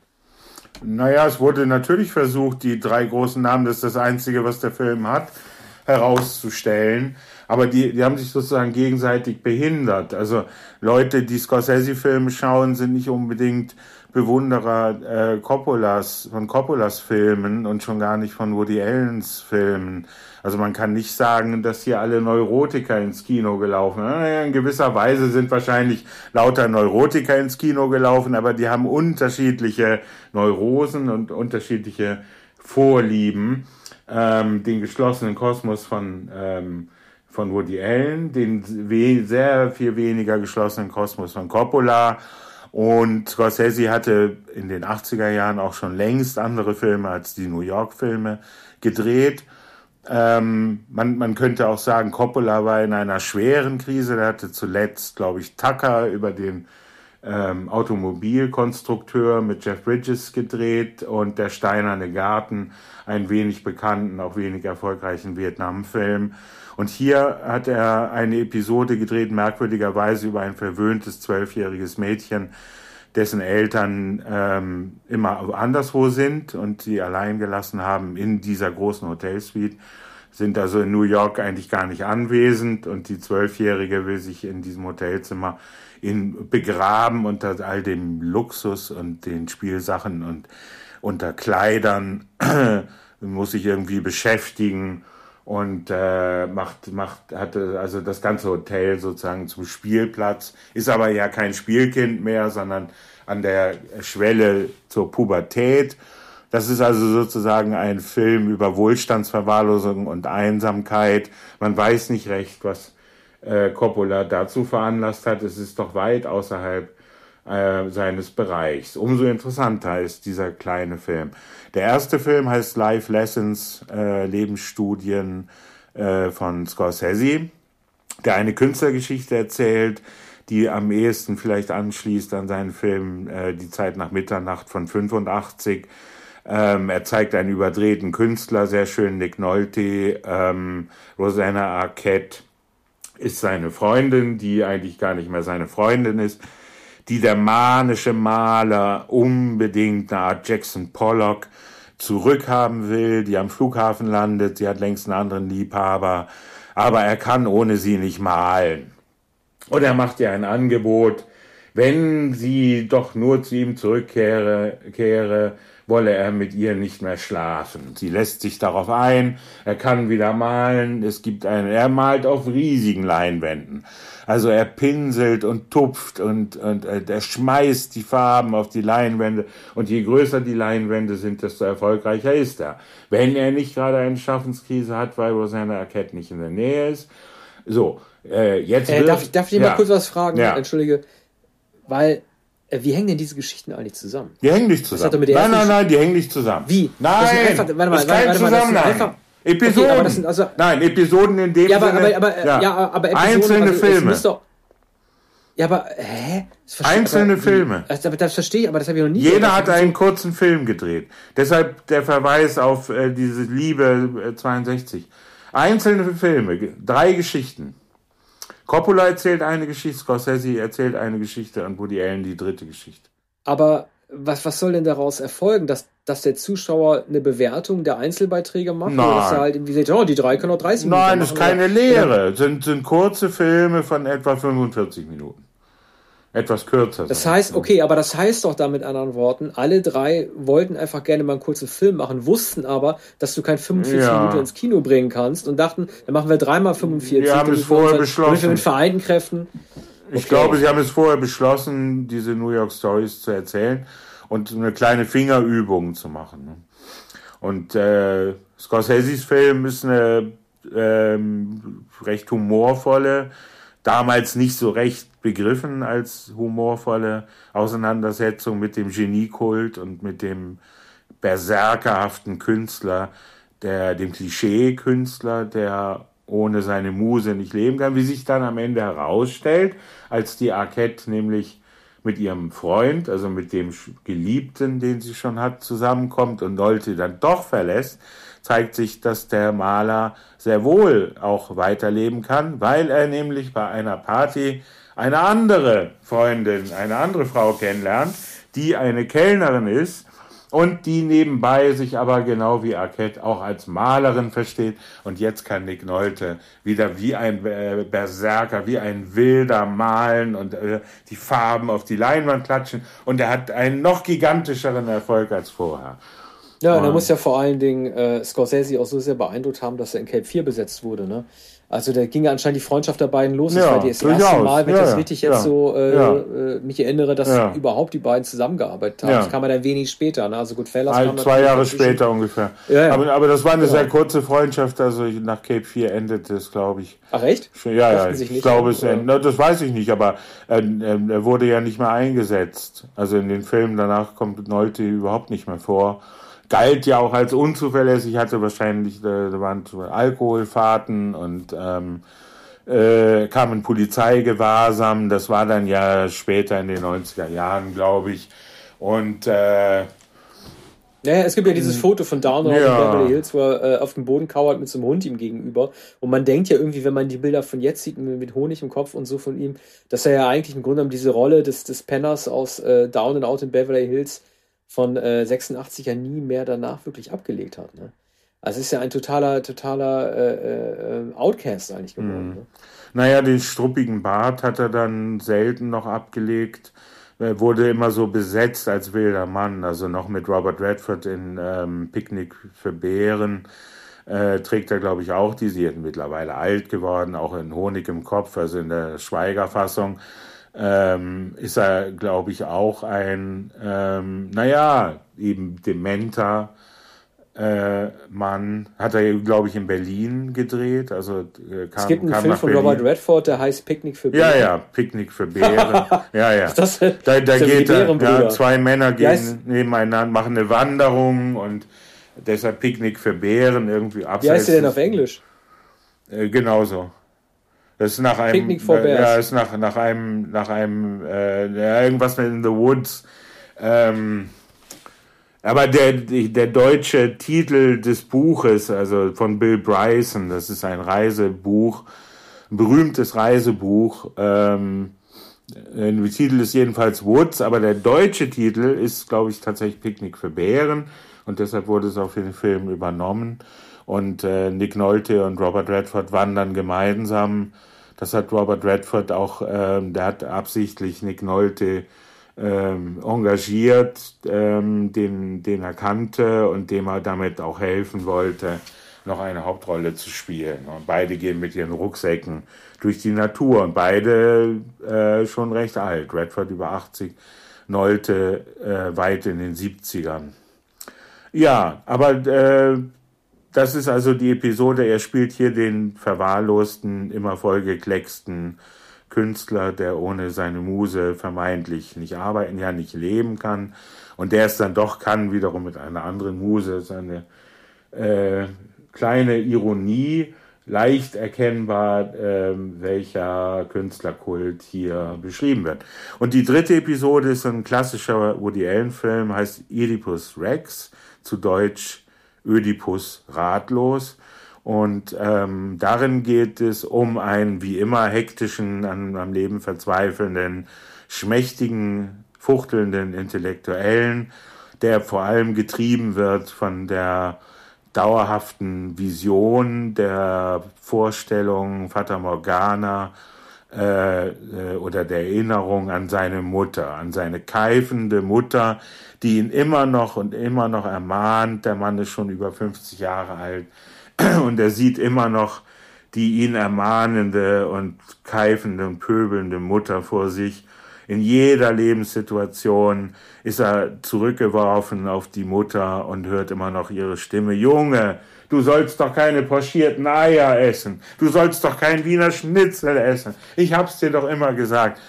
Und schließlich fährt er durch den New Yorker Verkehr und verzweifelt. Ich, ich glaube, er sitzt im Taxi und dann schaut er durchs Fenster und äh, in den Himmel und da sieht er auf einer Wolke seine Mutter. Und vom Himmel herab spricht sie zu ihm und ermahnt ihn, er solle endlich, endlich ein Mann werden. Das ist Ödipus, Oedipus Rex.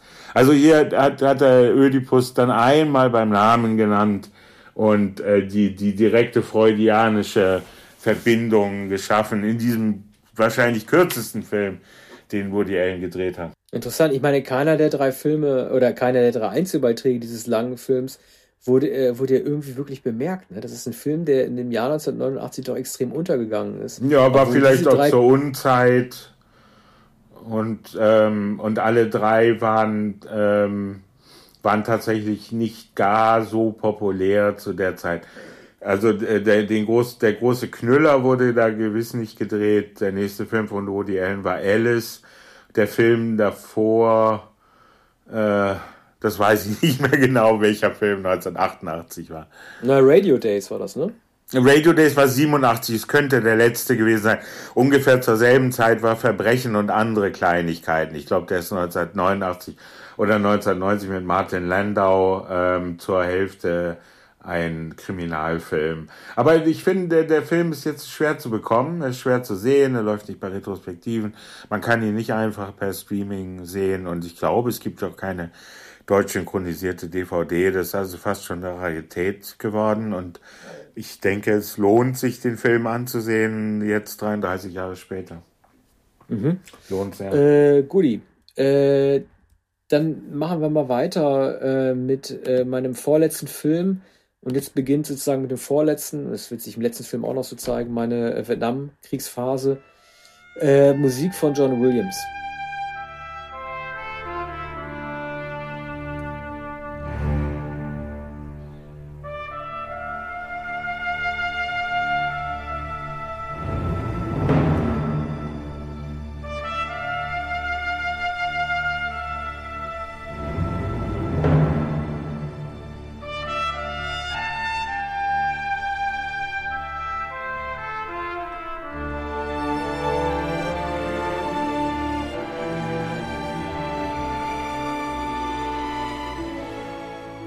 Ja, das war das äh, äh, sehr schöne, aber auch sehr süßliche Titelmotiv zu Geboren am 4. Juli.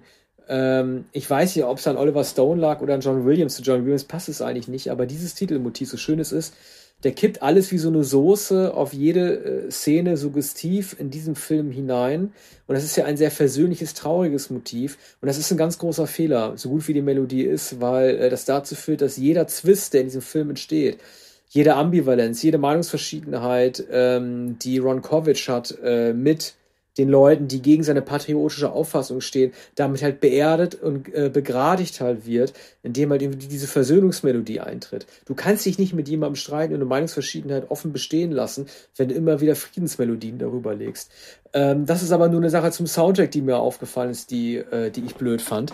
Äh, diese Figur des Ron Kovic ist im Grunde genommen sehr interessant ist eine echte Geschichte. Äh, es geht um einen äh, überzeugten äh, Patrioten, ehrlich gesagt auch nicht allzu intelligent, der in den Vietnamkrieg freiwillig geht, wo er wahrscheinlich sowieso mit einberufen worden wäre, dort eine Querschnittslähmung erleidet durch einen Gewehrschuss des Vietcong und dann zu einem überzeugten Kriegsgegner wird und ähm, die Antifriedensbewegung in, in den USA mit anführt, als einer, der vom Rollstuhl aus halt äh, protestiert. Ähm, Im Grunde genommen, ja, also das ist, also es ist, äh, also Ron Kovic selber hat gegen den Film ja auch protestiert. Ich will es jetzt nicht als Totschlagargument benutzen, um meine Argumentation damit irgendwie zu stützen. Aber was dieser Film halt irgendwie darstellt, ist, dass, ähm, also mir wird diese Wandlung zum Pazifisten, die er äh, macht, äh, Tom Cruise spielt ihn übrigens, die wird mir, die wird dadurch torpediert, wenn er immer wieder betont, dass er, ähm, also er sagt ja irgendwie, äh, ne, ähm, äh, ich würde alles dafür geben, meine Eier und meinen Schwanz wiederzuführen, sagt er die ganze Zeit. Also äh, er ist querschnittsgelähmt, er kann sich sexuell nicht mehr austoben. Und ich habe immer so ein bisschen das Gefühl, als steht das so sehr im Raum, dass es für ihn wichtiger wird, als die Tatsache, vielleicht sich dagegen einzusetzen, dass Vietnamesen erschossen werden. Also eigentlich geht es im Grunde genommen darum, dass er sich über seine eigene äh, äh, die Impotenz ärgert über seine eigene vermeintliche, äh, äh, sein Halbwert als Mann, wie er das so bezeichnet, und dass er deshalb im Grunde Flotte so wütend wird auf, auf die Regierung, dass sie diesen Vietnamkrieg gestartet haben, dass er deshalb irgendwie zum, zum Kriegsgegner wird. Also das ist für mich der viel logische Schluss, den er selber verbalisiert, als die Tatsache, dass er erkennt, dass dieser Krieg mhm. einfach Unsinn ist. Naja, er sagt, was, was so viele äh, Veteranen gesagt haben, dass man sie betrogen hat. Er hat aus einem falsch verstandenen Patriotismus, aus einem nicht durchdachten Patriotismus sich freiwillig gemeldet und zum früh, verhältnismäßig frühen Zeitpunkt, ich glaube 67 bin ich sicher, äh, Oliver Stone, äh, der den Film inszeniert hat, nach einem Buch, das äh, Ron Kovic, äh, ich glaube Kovic könnte richtig sein, ich sage es Ron Kovic, äh, geschrieben nicht, hatte. Ja, viele sagen Ronkovic, äh, man würde sagen, also, okay, naja, gut, serbischer ja. Name wahrscheinlich oder kroatischer. Musste mal Nico Kovac stellen. Ja, ja, genau, mittlerweile Nico äh, Kovac, der äh, allerdings ja. äh, nicht sehr berühmt mittlerweile ist. Tennisspieler, glaube ich, oder? Nee, das war der ist Fußballer und ah, dann Fußballer. Äh, eben dann zuletzt Trainer äh, von FC Bayern München. Na. Auch ein guter Trainer, wie ich fand, aber anscheinend für Uli Hunis zu wenig Charisma, um über die Niederlagen hinwegzustehen. Nun, also Ron Kovic oder Ron Kovic äh, äh, hat sich relativ früh freiwillig gemeldet, getäuscht oder sehr, sehr mit Illusionen über den Vietnamkrieg. Die Vorstellung, das, äh, das machen wir doch äh, ganz schnell dort. Er wusste, wusste gar nicht, äh, wo Vietnam überhaupt ist. Hatte naive Vorstellungen. Ähm, es wird auch nur sehr kurz der Krieg gezeigt, wie immer albtraumhaft, ähm, also wie immer bei Oliver Stone, der ja selbst in Vietnam war. Ähm, und Aber er macht ein gutes, nur ganz kurz, also äh, äh, entschuldige, das ist ja der Unterschied zu Platoon. Ähm, äh, er wird ja nicht im Dschungel verletzt, ne, sondern bei so einer Strandinvasion. Also er versucht so ein ja. Setting aufzubauen, ja. in dem er halt, damit ihm keiner ja. nahelegen könnte, er würde schon wieder auf, auf, äh, auf ja. Platoon machen. Ne? Nun gut. also das mag ja authentisch sein, weil Kovic ja das Buch geschrieben hat, das bestimmt beschrieben wie das passiert ist. Aber darum geht es gar nicht, denn er kommt heim, er ist querschnittgelähmt, man sieht ihn im Rollstuhl, äh, man, man, man sieht am Anfang Tom Cruise noch mit, mit, der, mit dem Crewcut, mit, der, äh, mit kurzen Haaren, mit, mit dem militärischen Haarschnitt. Und er kommt zurück und man sieht ihn dann langhaarig mit äh, hängendem Walross-Schnauzer. Und äh, er fährt dann recht behende mit dem Rollstuhl umher und man sieht ihn bei den üblichen ähm, Anti-Vietnam-Demonstrationen, keinen so, ja, zum Teil riesigen Demonstrationen, zum Teil äh, fährt er selbst bei, er spricht an Highschools, an Universitäten, äh, er geht auch in Kasernen, er provoziert Soldaten, er geht den Soldaten auf die Nerven, äh, er fährt, äh, soweit es möglich ist, immer vorne weg bei Demonstrationen, gefällt sich auch in der Rolle als Agitator. Ähm, das ist ähm, einigermaßen realistisch geschildert. Er bringt natürlich alle amerikanischen Bürger, äh, die die amerikanischen Truppen unterstützen, die noch nicht erkannt haben, worum es sich da handelt, gegen sich auf und allemal die äh, Obrigkeit, allemal die Soldaten, die noch im Dienst sind, die wollen ihn loswerden, im, äh, sprechen Platzverweise aus. Und er ist also eine, eine rechte Nervensäge, der sich allen anschließt, die überhaupt gegen den Vietnamkrieg sind. Es gibt einen Film, der besser ist als dieser Spielfilm. Also es ist ein Dokumentarfilm von Georg Stefan Troller, den er 1977 gedreht hat, äh, über den tatsächlichen Ron Kovic, den er beobachtet hat über mehrere Tage. Unter anderem sieht man Kovic im Badezimmer, man sieht ihn ein Bad nehmen, äh, wo er äh, sich auszieht und in das in das Bad äh, eintaucht. Man sieht, wie er sich her äh, heraushieft und sich anzieht. Und man erfährt tatsächlich auch etwas äh, über die Inkontinenz des Mannes und seine Impotenz. Weil ähm, das ist ein Film, der ungefähr 45 Minuten äh, lang ist und der immer wieder gezeigt wird. Ähm, wohl der berühmteste Film von Georg Stefan Troller, der sonst eher Schauspieler, Autoren besucht hat. Aber der hat Kovic in Kalifornien in den 70er Jahren, also äh, Jahre vor dem Stone-Film, aber Jahre nach der Verwundung Kovics äh, besucht. In dem Stone-Film sieht man, wie ähm, auch typisch für Stone, wie er wie in einem psychedelischen Traum ähm, Kovic sich Erleichterung verschafft, indem er nach Mexiko fährt und da dann dem Tequila zuspricht, immer zu kifft und sich mit Prostituierten aufs Zimmer ähm, ja, begibt. das weißt du, ja. dann verliebt er sich natürlich in die Prostituierte. Das ist schon sehr, sehr, sehr, sehr märchenhaft. Er will den Blumenstrauß bringen, also da weiß ja. er es nicht besser. Ähm, das tut einem fast schon ein bisschen leid. Also äh, ich, ich, ich wollte noch mal kurz was sagen zum äh, Produktionsdesign. Äh, wir hatten ja letztes Jahr, glaube ich, besprochen, Trial of the Chicago Seven und wie künstlich dieser Film aussah. Ne? Also mit irgendwie äh, Sacha Baron Cohen als Mikrofonkopf. Und das, äh, ich wollte mal sagen, wie gut geborener 4. Juli aussieht. Das ist ein Film, der ist von 1989. Da war der, äh, da war die Hochzeit des Vietnamkriegs gerade mal 20 Jahre her. Und ich finde, das ist, das ist eine Sache. Alle reden über die Regie, er hat ja seinen zweiten Regie-Oscar bekommen, Oliver Stone. Aber ich finde, dass viel zu wenig über die Ausstattung geredet wird und wie perfekt 60er Jahre mäßig dieser Film einfach aussieht. Also gerade im Vergleich mit neueren Sachen wie Trial of the Chicago Seven, so sahen für mich wirklich die 60er aus, auch wenn ich es nicht wissen kann, weil ich da noch nicht gelebt habe. Produktionsdesign, äh, das ist wirklich gut und äh, ich fand auch sehr bedrückend diese Szenen äh, in dem Krankenhaus, in dem Ron Kovic am Anfang da abgeliefert wird. Ähm, ne? Also der, der, derjenige, also Oliver Stone bezeichnet die selber ja auch als Sozialisten. Diejenigen, die da wirklich links eingestellt sind, sind ja auch nicht zufällig die schwarzen Pfleger, die dort arbeiten. Und im Grunde genommen ist es ja auch ein Film als äh, Plädoyer für die Einführung einer gesetzlichen Krankenversicherung. Ja. Weil es wird am Anfang gezeigt, wie die Vietnam-Veteranen da liegen. Ja. Kein Schwein kümmert sich um die. Die scheißen in ihr Bett, die pinkeln neben ihr Bett. Äh, die Ventilatoren gehen nicht, die Klimaanlagen gehen nicht, der Strom geht nicht, ja. die werden behandelt wie der letzte Dreck. Das war für mich eigentlich so die Hauptaussage des Films, dass das ganze staatliche System so reformiert werden muss, dass man nicht nur über Krieg nachdenkt, sondern einfach darüber auch nachdenkt, wie man Leute von Anfang an besser fördert. Ja, das war Oliver Stones Anliegen natürlich, da er selbst Vietnam-Veteran ist. Und ähm, das war ihm hier genauso ein Anliegen wie, wie, äh, wie Ron Kovic. Ähm, das ist tatsächlich sehr gut gemacht. Man, es gibt ein Vorbild, den ersten Film mit Marlon Brando von 1950, 49 von Fred Zinnemann, Die Männer, The Man. Ähm, da spielt er ähm, einen äh, versehrten Soldaten, ähm, der im Rollstuhl sitzt nach dem Koreakrieg, glaube ich. Und es gibt in, äh, in uh, The Deer Hunter von Michael Cimino äh, sieht man auch, wie jemand, der die Beine verloren hat, in so einem Veteranenheim ähm, äh, monatelang bleibt und auch nicht mehr die Hoffnung hat, jemals das Heim zu verlassen oder den Rollstuhl zu verlassen. Und er sammelt sogar das Geld, das ihm zugeschickt wird von Christopher Walken aus Vietnam, das sammelt er achtlos in der Schublade, weil er gar nicht glaubt, dass er noch ein Leben hat. Und das ist hier bei Ron äh, Kovic genauso. Er hat kein Leben, aber er hat noch die Agitation, er hat noch den Kampf und einen viel längeren Kampf, äh, den er führt, ähm, nämlich äh, schon 10, 20 Jahre nachdem er aus Vietnam zurückgekommen ist.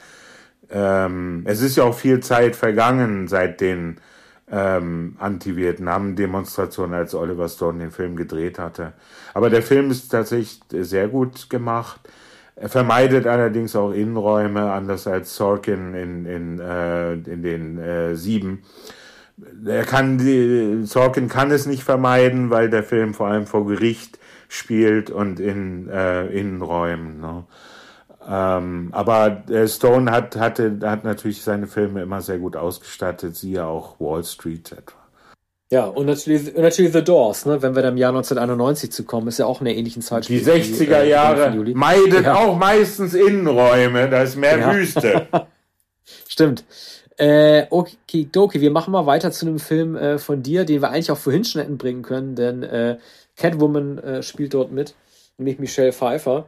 Äh, mit einem äh, schönen Stück, das wir jetzt einblenden. Und das ich leider auch nicht mit dem Titel benennen kann, weil ich den Soundtrack noch nicht rausgesucht habe. Man mag es mir verzeihen, aber jetzt kommt was aus den Fabulous Baker Boys.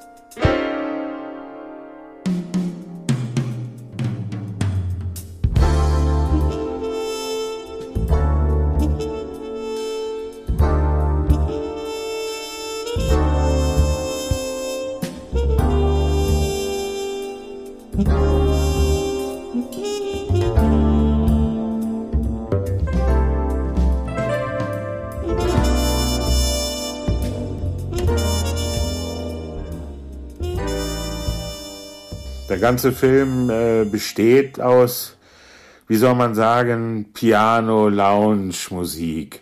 Äh, aus Gershwin, aus Porter, aus American, äh, aus amerikanischen Standards, ähm, amerikanisches Songbook, Film, äh, Musiken, die damals schon berühmt waren, aus Musicals, Irving Berlin, Cole Porter. Äh, die seitdem noch viel berühmter geworden sind. Die beiden äh, Baker Boys, gespielt von Jeff und Bo Bridges, musizieren, glaube ich, schon 25 Jahre zusammen. Und eigentlich seit ihrer Kindheit. Und mittlerweile treten sie in Hotels auf und in Bars und äh, zwar noch gehobenes Ambiente, aber man hört ihnen nicht richtig zu es werden Cocktails getrunken, es wird äh, immerzu geschwatzt, es wird gegessen. Ähm, die Leute kommen eigentlich nicht, um den fabelhaften Baker Boys zuzuhören. Ähm, Jeff Bridges äh, ist der zynische Bruder, der die ganze Zeit raucht, der auch während des, also sie spielen beide jeweils an einem Flügel, ja, spielen äh, im Duett. Ähm, und Jeff Bridges raucht sogar, während er spielt. Und Bo Bridges macht die Ansagen und er macht lustige Ansagen und sagt, eines kann ich Ihnen sagen, meine lieben Zuschauer, wir waren schon überall. Wir haben in Mexiko, in Acapulco gespielt, wir waren in Europa und wir waren in Alaska und wir waren in Miami. Aber hier, in diesem Hotel, ist das beste Publikum der Welt. Und das sagt er in jeder Bar und in jedem Hotel. So, und Jeff Bridges raucht einfach weiter und spielt sein Programm herunter und anschließend kassiert er das Geld, das Bo Bridges ausgehandelt hat und das er von den Hotelbesitzern und Clubbesitzern holt. Und man merkt, äh, die sind nicht begeistert von den beiden, die sich schon seit äh, vielen Jahren beschäftigen. Das Publikum bleibt aus. Der Umschlag ist nicht mehr mit Scheinen gefüllt, sondern nur noch mit der Hälfte und eigentlich will man sie gar nicht mehr beschäftigen. So beginnt der Film und Jeff Bridges äh, schaut immer augenrollend und im Hintergrund stehen zu, wie sein Bruder äh, sich anbiedert, opportunistisch ist und, ähm, und den Kratzfuß macht bei den Betreibern. Und dann kommt es auch sehr bald zum Krach und äh, Jeff Bridges, der bisher immer geschwiegen hat und der nur das Geld genommen hat, äh, der wird, wird einmal auch recht böse und sagt, wir, wir sollten mal was ändern. Ich kann diese Sprüche nicht mehr hören. Ich will in diesen Cafés, in diesen Kneipen und Hotelfoyers nicht mehr auftreten. Vielleicht können wir es doch mal anders versuchen. Da wird Bo Bridges natürlich sehr wütend. Er ist der Bruder, der sich um alles gekümmert hat und der nur sehr wenig mehr Geld bekommen hat. Hat übrigens eine Familie. Sein Bruder Jeff hat die, hat keine Familie und lebt ganz allein, trinkt auch sehr viel. Aber der Virtuose ist Jeff Bridges. Jeff Bridges hat früher Jazz gespielt und jetzt spielt er in einsamen Momenten noch immer äh, in einer Bar, in die er nachts geht und dann steigt er ein bei einem äh, Jazzquartett, setzt sich ans Piano und da spielt er richtigen Jazz. Er hat noch Ambitionen. Bo Bridges ist Familienvater mit zwei Kindern, wobei die Familie eigentlich nie gezeigt wird. Naja, also es, äh, sie wollen etwas ändern und sie wollen eine, eine Sängerin engagieren und Bo Bridges ist dagegen und, ähm, ähm, und Jeff sagt, ja, lass es uns doch mal versuchen. Und dann laden sie 28 Leute ein, Sängerinnen, und die werden auch kurz gezeigt. Da ist dann eine Opernsängerin und eine, die gar nicht singen kann, eine Jazzsängerin und eine Popsängerin und eine Hip-Hop-Sängerin und lauter Schrille und Durchgeknallte und solche, die noch nie professionell gesungen haben. So, und dann ist der Tag zu Ende. Das Loft, das sie gemietet haben, ähm, müssen sie verlassen und sie packen ein. Und dann kommt eine ganz derangierte, Kaugummi kauend, viel zu spät, mit Kappe schräg auf dem Kopf. Und es ist Michelle Pfeiffer. Und die, die Schuhe fallen ihr von den Füßen. Oder der hat den, den Absatz abgebrochen. Und es hat geregnet. Und sie sagt, äh, ja Jungs, äh, und jetzt, weil ich fünf Minuten zu spät gekommen ist, wollte ich nicht mehr spielen. Und dann sagt Jeff Bridges, ja, ist jetzt auch egal. Was soll's sein? Und dann sagt sie einen Song. Und dann singt sie und die Sonne geht auf und der Regen verschwindet. Äh, und sie wird engagiert. Waren eigentlich, ja. Hm? Waren die Produktionsbedingungen eigentlich so, äh, dass klar war, dass äh, Bo Bridges eher so den unattraktiveren der Brüder ja, spielt, ja. weil Jeff Bridges der ja. Stars und hat man von vornherein gesagt, wir wollen unbedingt zwei äh, Brüder aus dem echten Leben haben. wie selbst, ja, oder, oder wie selbstverständlich oder äh, äh, wie, wie unselbstverständlich war das einfach zu sagen, okay, wir nehmen jetzt, also welche zwei Schauspielbrüder gibt es, die wir nehmen können? Welche, welche kann man so besetzen, ohne dass der Ältere sehr uneitel sagt, ich bin auch der, der im Film das nachsieht? Ja.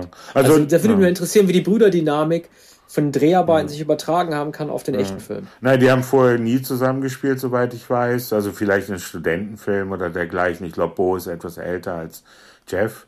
Äh, vielleicht ist er sogar jünger und sieht äh, Ungerechtigkeit. Ach so, ich hätte gesagt, dass er älter ist. Ja, und das, äh, ich habe es nicht nachgeschaut, aber er wirkt älter, er wirkt um einiges älter als Jeff Bridges. Die haben aber nie zusammen gespielt. Bridges war in die letzte Vorstellung 1971, war auch nicht seine allererste Rolle, aber damit wurde er ziemlich bekannt sofort. Äh, und Bo Bridges, der ein sehr guter Schauspieler ist, äh, wurde in den 70er Jahren überhaupt nicht bekannt, in den 80er Jahren noch immer nicht. Und manche haben ihn zum ersten Mal gesehen in Fabulous Obwohl er den schöneren Namen hat, ne? Das ist schon fast tragisch. Ja, und er ist kein Bo und er weiß das. Es gibt eine Szene, übrigens äh, vergleichbar mit einer Szene ähm, von Robert Forster in Jackie Brown. Er sprüht sich mit ein, einer Farbe, die ähm, die die äh, beginnende äh, Glatze äh, zu und es sieht dann so aus, als hätte er ein volles Haar. Es sieht trotzdem nicht voll aus, aber jedenfalls sprüht er sich mit brauner Farbe auf dem Kopf herum. Und dann nimmt Jeff Bridges, der, der, der schönes Haar hat und auch so zurückgestrichen, und dann nimmt er die Flasche und sagt, was ist das? Das ist doch Farbe. Und da, damit sprühst du den Kopf ein? Ja, verdammt nochmal. Und es funktioniert auch. So, also das ist eine fundamentale Ungerechtigkeit.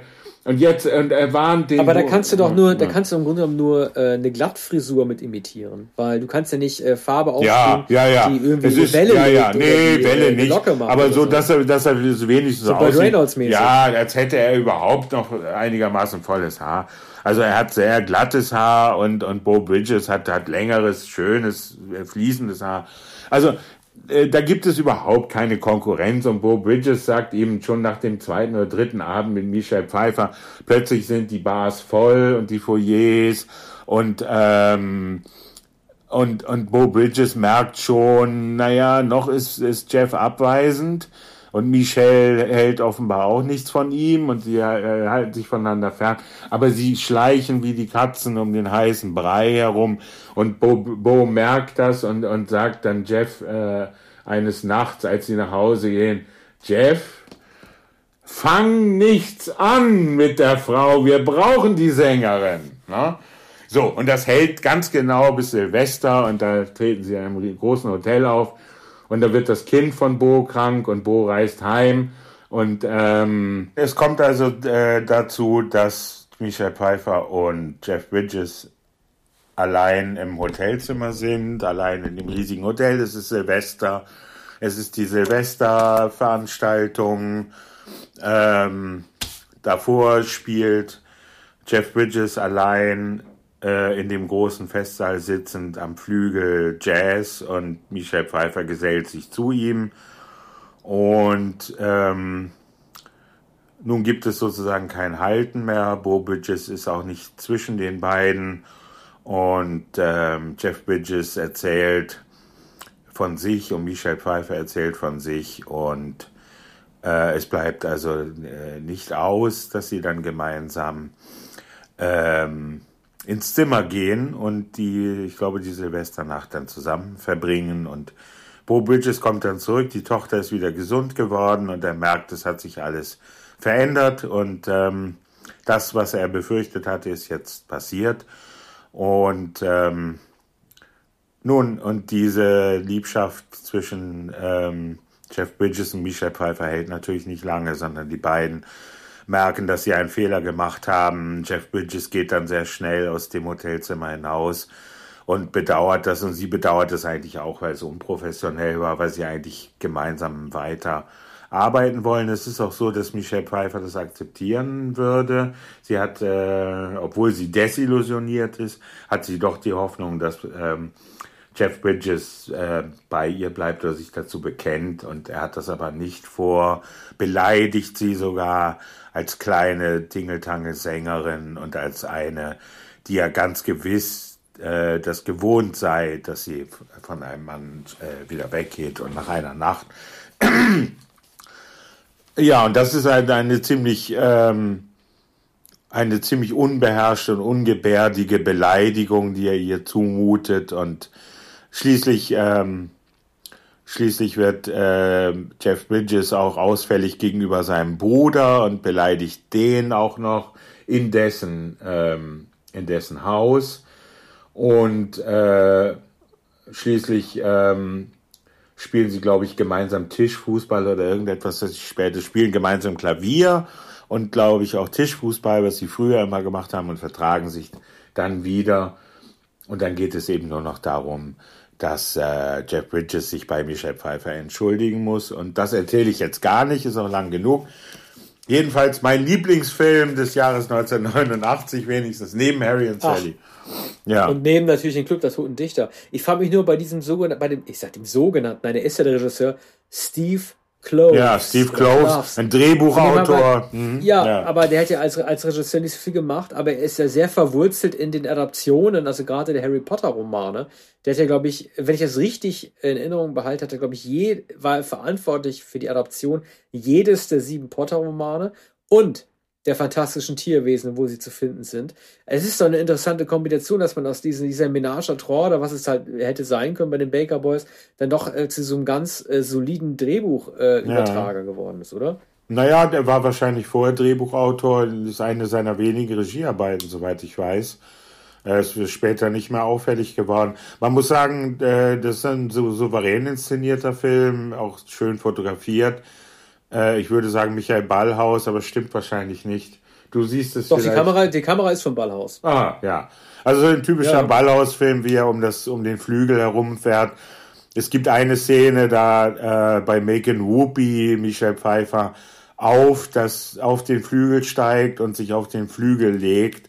Seitdem äh, ist es, glaube ich, sehr, äh, sagen wir, verbreitet und bekannt, dass Sängerinnen das eventuell machen. Vorher habe ich es, glaube ich, nie gesehen und schon gar nicht in einem tatsächlichen Konzert. Von Prince, von Prince-Konzerten wahrscheinlich abgesehen. Ja, nee. Äh, äh, nein, nein, Prince hat sich nie aufs, aufs Piano gelegt. Er hat gespielt oder ist das Piano gestiegen, aber er hat sich nie draufgelegt. Ja. Äh, sag mal, sind die eigentlich Originalkompositionen oder sind das Standards? Ja, das sind Standards, sind Standards, sind alle Standards. Ein, verhältnismäßig einfach zu singende Standards die Michelle Pfeiffer bewältigen kann. Ich weiß auch nicht, ob, äh, ob es ein äh, Voice-Over ist. Also es wirkt nicht so. Die kann wahrscheinlich diese verhältnismäßig einfachen, ruhigen Balladen, leisen Balladen singen, die äh, sehr langsam intoniert werden. Äh, es gibt da kaum schnellere Songs. Ne? Das ist auch klar, wenn zwei Leute am Flügel sitzen, wird selten schnelles Stück gespielt, sondern es sind vor allem Jazzballaden und, und sehr berühmte Songs, die eben für Lounge, Piano geeignet sind. Und das ist auch sehr, sehr gut gemacht. Man sieht auch nicht, dass Bridges, äh, die beiden Bridges-Brüder sicher nicht äh, Klavier spielen können. Ähm, das, das ist virtuos gemacht und von Ballhaus sehr gut inszeniert.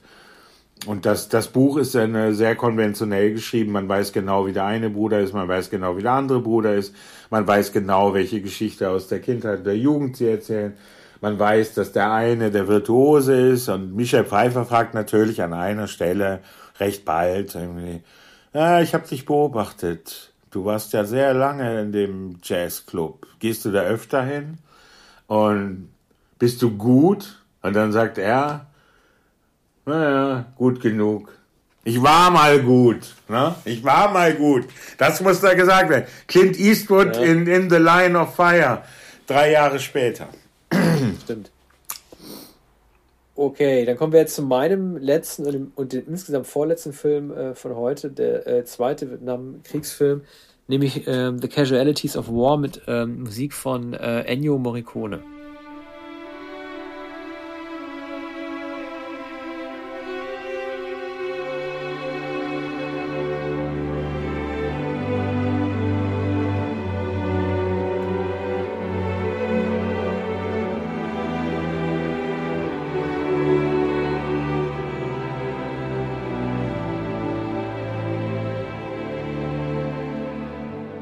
Ja, der heißt in, in der deutschen Betitelung nicht äh, die Opfer des Krieges, sondern die Verdammten des Krieges.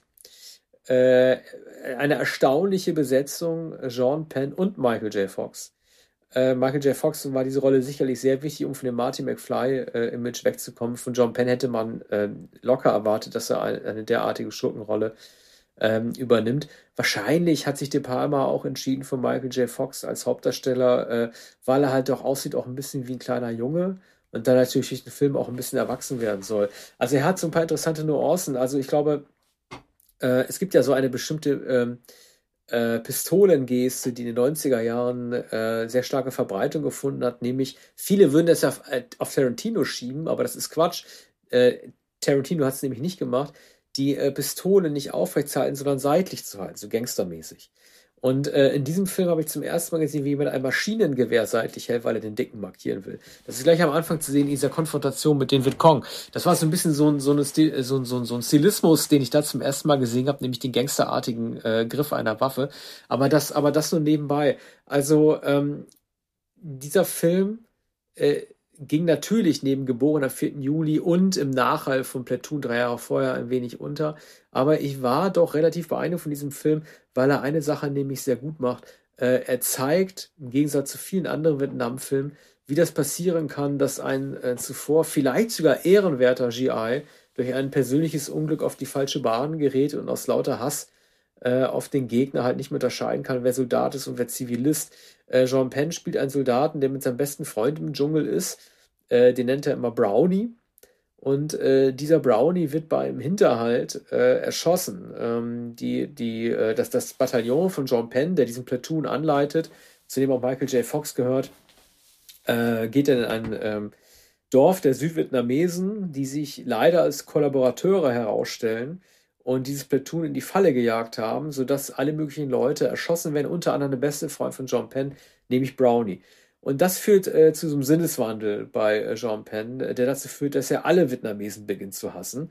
Und ähm, deshalb beschließt, äh, zuerst, denkt man, motivationslos, aber dann eben doch aus Menschenhass, eine Vietnamesin zu entführen.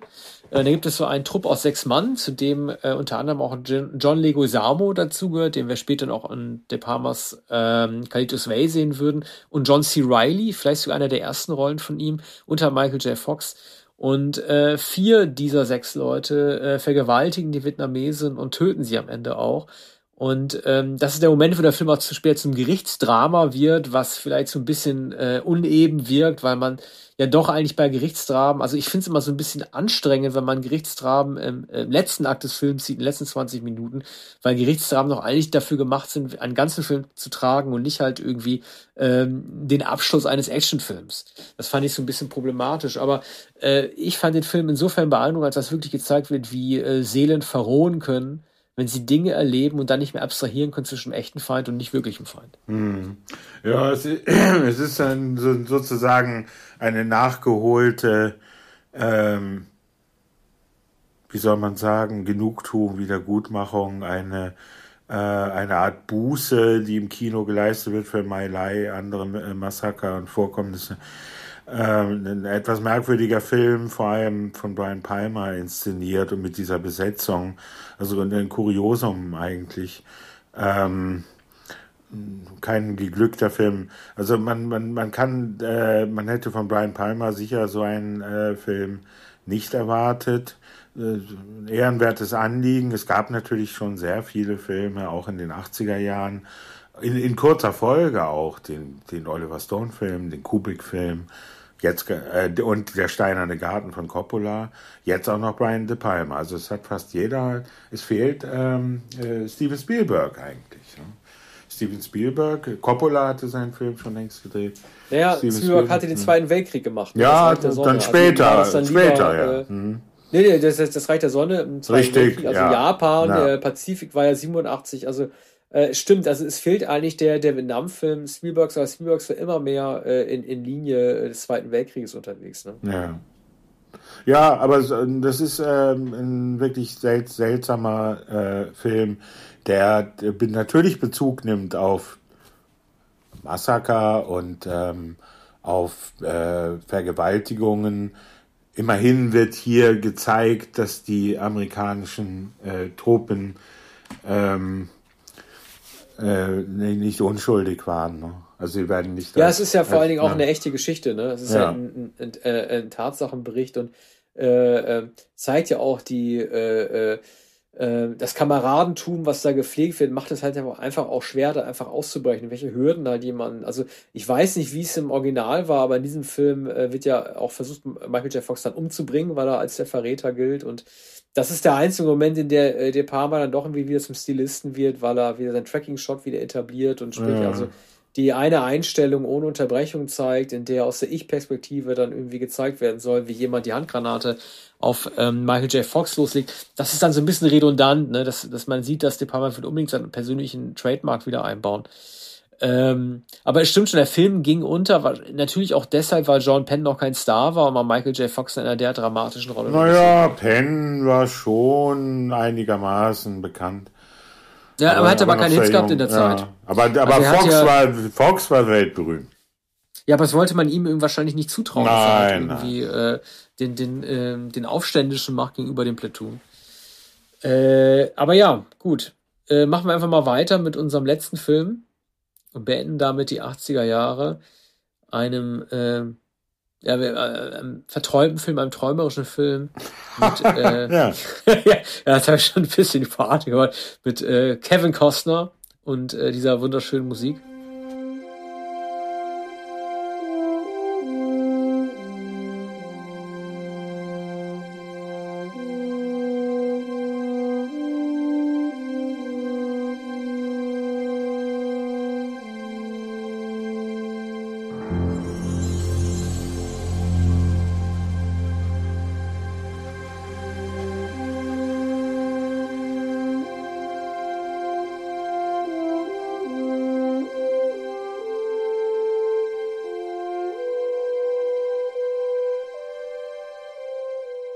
Feld der Träume. Wie heißt der eigentlich im Original?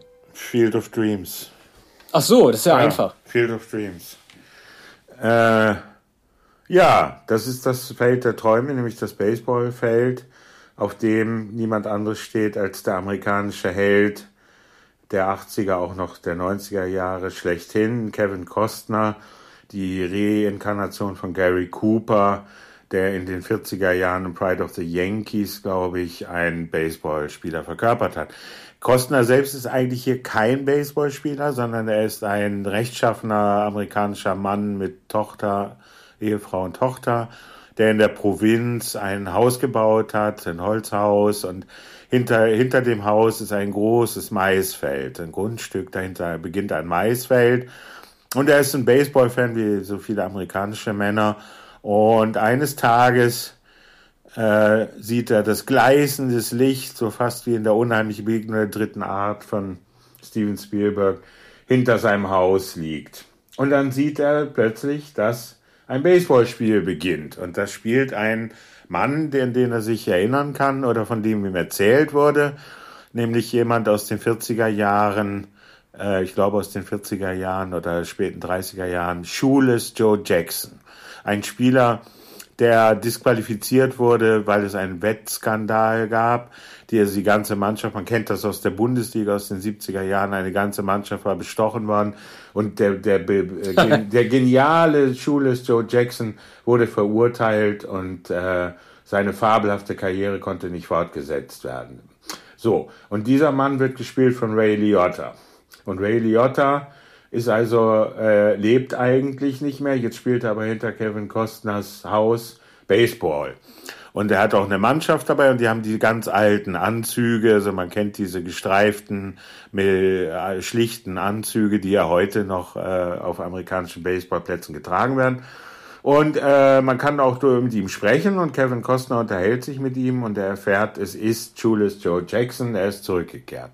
Und er kommt direkt aus dem Kornfeld und er geht in das Maisfeld zurück. Und dann ähm, gibt es äh, noch eine andere Gestalt, die aus dem Maisfeld kommt.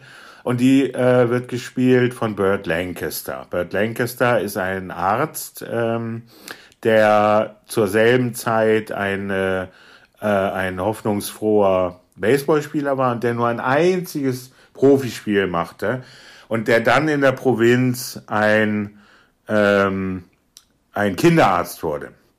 Und der behandelt jetzt das, das Kind von Kevin Costner und er erzählt dann von seinem, von, von den, der kurzen Zeit, in der er Baseballspieler war, was er alles hätte werden können. Also so ungefähr, I could have been a contender, der berühmte Monolog von Marlon Brando in Die Faust im Nacken.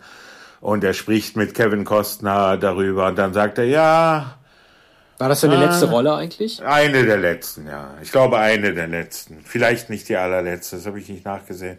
Er, er lebte bis 19 95, glaube ich.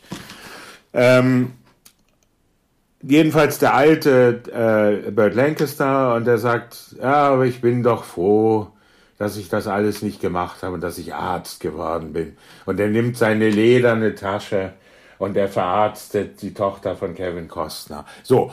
Und das Entscheidende ist jetzt, das Feld der Träume, ist, ist, das, ist dieser äh, Traum Wirklichkeit oder ist das nur in der Fantasie von Kevin Costner? Aber nein, auch seine Frau und seine Tochter sehen den Platz. Andere, die mit ihrem Pickup vorfahren, wundern sich, mit wem, mit wem Kevin Costner da spricht. Da ist ja keiner. Die sehen das gar nicht. Und er, und, und Schules Joe Jackson sagt ihm eines, Kevin Costner sagt ihm, spielt denn die Liga hier? Wie, wie, wie, wie ist das möglich? Äh, und, und dann sagt, dann sagt Schules Joe Jackson, wenn du es baust, wenn du das Feld baust, dann spielen wir, dann gibt es diese Liga wieder. Wenn du es baust, dann kommen wir. Und dann, also dann baut er eigentlich erst den richtigen Platz mit den Rasen und sie kommen und spielen für ihn die Liga, die es nicht mehr gegeben hat seit den 40er Jahren mit Schules Joe Jackson. Ne? Und das ist eigentlich Aber, der ganze Film. Äh, also ist es, ist es eine Romanverfilmung oder hat Kostner sich das ausgedacht? Na, ich glaube nicht, dass Kostner sich das ausgedacht hat. Ich bin nicht sicher, ob, äh, ob es nach einem Roman ist.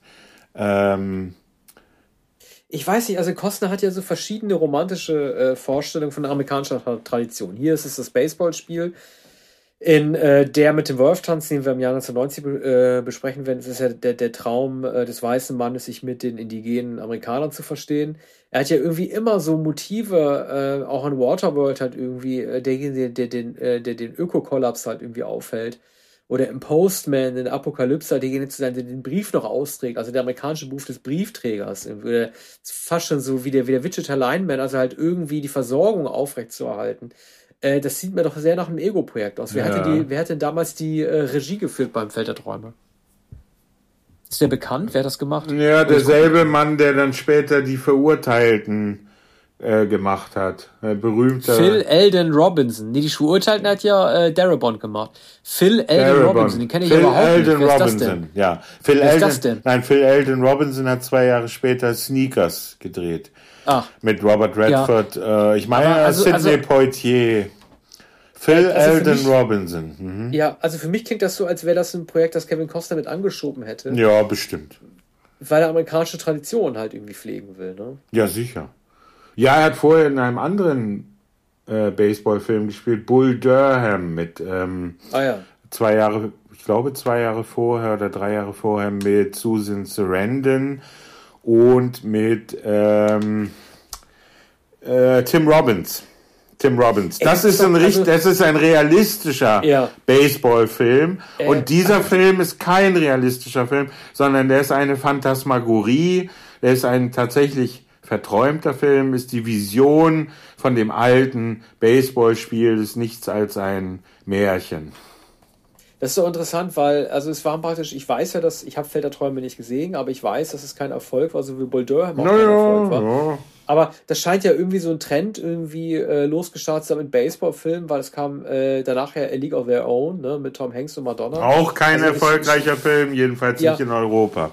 Ja, aber es ist interessant, dass zumindest Ende der 80er, Anfang der 90er versucht wurde, halt Baseball zu integrieren. Es gibt ja bestimmte Sportarten, die sich nie wirklich geeignet haben für erfolgreiche Umsetzungen. Ne? Also Boxen hat immer funktioniert. Was nie wirklich funktioniert hat, war Soccer. Also Fußball hat irgendwie nie zu einem guten Film geführt. Das ist doch schon interessant, weil ja eigentlich doch Baseball prädestiniert dafür ist, mit dem Werfer und dem Schläger und dem Renner ja. eigentlich drei Helden zu haben. Ne? Naja, es gibt, ähm, es gibt äh, The Natural, der Unbeugsame mit Robert Redford von Barry Levinson von 84. Und später gibt es noch einen ganz großen, auch Kevin Costner-Film, nämlich Aus Liebe zum Spiel, der größte Baseballfilm überhaupt. Ach. Aus Liebe zum Spiel. Costner, ich würde sagen 96, 98, ich weiß es nicht mehr auswendig.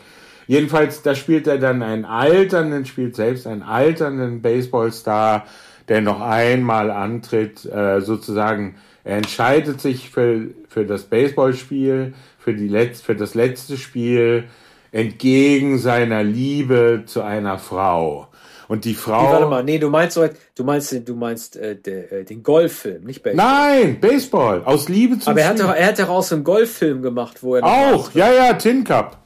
Tin Cup mit, mit Don Johnson. Ja, genau, ja. Tin Cup, ja. Aber der Baseballfilm ist aus Liebe zum Spiel. Und ähm, die, die Frau will nach London fliegen und die fährt sehr umständlich zum Flughafen. Denn Baseballspiel ist sehr, sehr, sehr lang. Und ähm, Kostner spielt nicht von Anfang an, wechselt sich natürlich selbst ein, wie Günther Netzer. Und dann kommt der Home Run aller Home Runs. Ne? Da wird in Zeitlupe gezeigt, wie, wie, wie er ausholt. Und er hat nur diesen einen Schlag und den zieht er übers Stadion hinaus. Ein wunderbarer Film. Aus Liebe zum eigentlich Spiel. Kevin Costner, er hat ja äh, nach Waterworld äh, nie wieder Fuß fassen dürfen. Also er hätte ja. wahrscheinlich nie wieder dürfen. Schon aber Komödien. Es, also, ja, ja. Naja, aber er hat ja, äh, also ich, ich sag ja immer diese Strecke, ne, die er gemacht hat aus äh, Der mit dem Wolf tanzt, ja. JFK, Bodyguard und Robin Hood. Ne? Das waren vier Filme in vier verschiedenen Genres und das waren alles vier Top-Hits. Danach hatte er Perfect World gemacht, der sehr gut war von Clint Eastwood, aber kein Erfolg. Und mit Waterworld ging er, Achtung, Wortspiel Baden. Und äh, er hat danach ja nie wieder äh, eine Blockbuster-Rolle übernehmen dürfen. Und das ist schon ein bisschen traurig, aber man kann ihm eins nicht äh, vorwerfen, nämlich dass er halt nicht versucht hat, trotzdem seinen Stiefel durchzuziehen und nur die Genrefilme zu drehen, auf die er Lust hat. Ne? Ihm hätte eigentlich klar sein müssen, als er den Postman gemacht hat, als er White Herb auch gedreht hat, dass es Filme sind, äh, mit denen, mit denen es ihm nicht gelingen würde, wieder oben anzunehmen. Naja, er war vorher, abgesehen von der herausgeschnittenen Rolle in Lawrence Kestens The, The Big Chill, war er dann in Silverado, dem Spätwestern von, ähm, ja. von ähm, Lawrence Kasten 85 und dann die ganz schnelle Karriere mit No Way Out. Äh, ein sehr, sehr spannender Film mit Gene Hackman. Ja, den Untouchables natürlich, ne? Und Untouchables 87, ja. Also der war unschlagbar bis, bis 94. Also war zwar eine sehr kurze Zeit, aber was für eine Zeit. Ne? Den Oscar gewonnen, den, ich glaube, den besten Film, den Regie-Oscar, oder? Hat den ja, Regie-Oscar für, für, für, den da Wolf. War, ne? Für den Wolf. Und ja. da war er erst 35. Ja, ja. Also äh, wie toll und reif sahen Leute damals aus, die Jahrzehnte jünger sind als wir beide. Also das ist einfach, das war einfach eine andere Zeit, ne? Also das war, man, man war bis zum Jahr, also bis, bis dieser Jugendkult Anfang der 90er äh, so eingesetzt hat, sah man wirklich Mitte 30 schon aus wie ein, wie ein cool gesetzter Mann einfach. Ne? Heute, wenn du 35 bist, siehst du aus wie Robert Pattinson. Naja, nee, also das war einfach eine andere Art, eine andere Art, alt und geil auszusehen damals. Naja, in dem Wolf äh, sah er natürlich älter aus, weil er lange Koteletten hatte und einen Vollbart, jedenfalls äh, am Anfang. Da spielt ein Bürgerkriegssoldaten.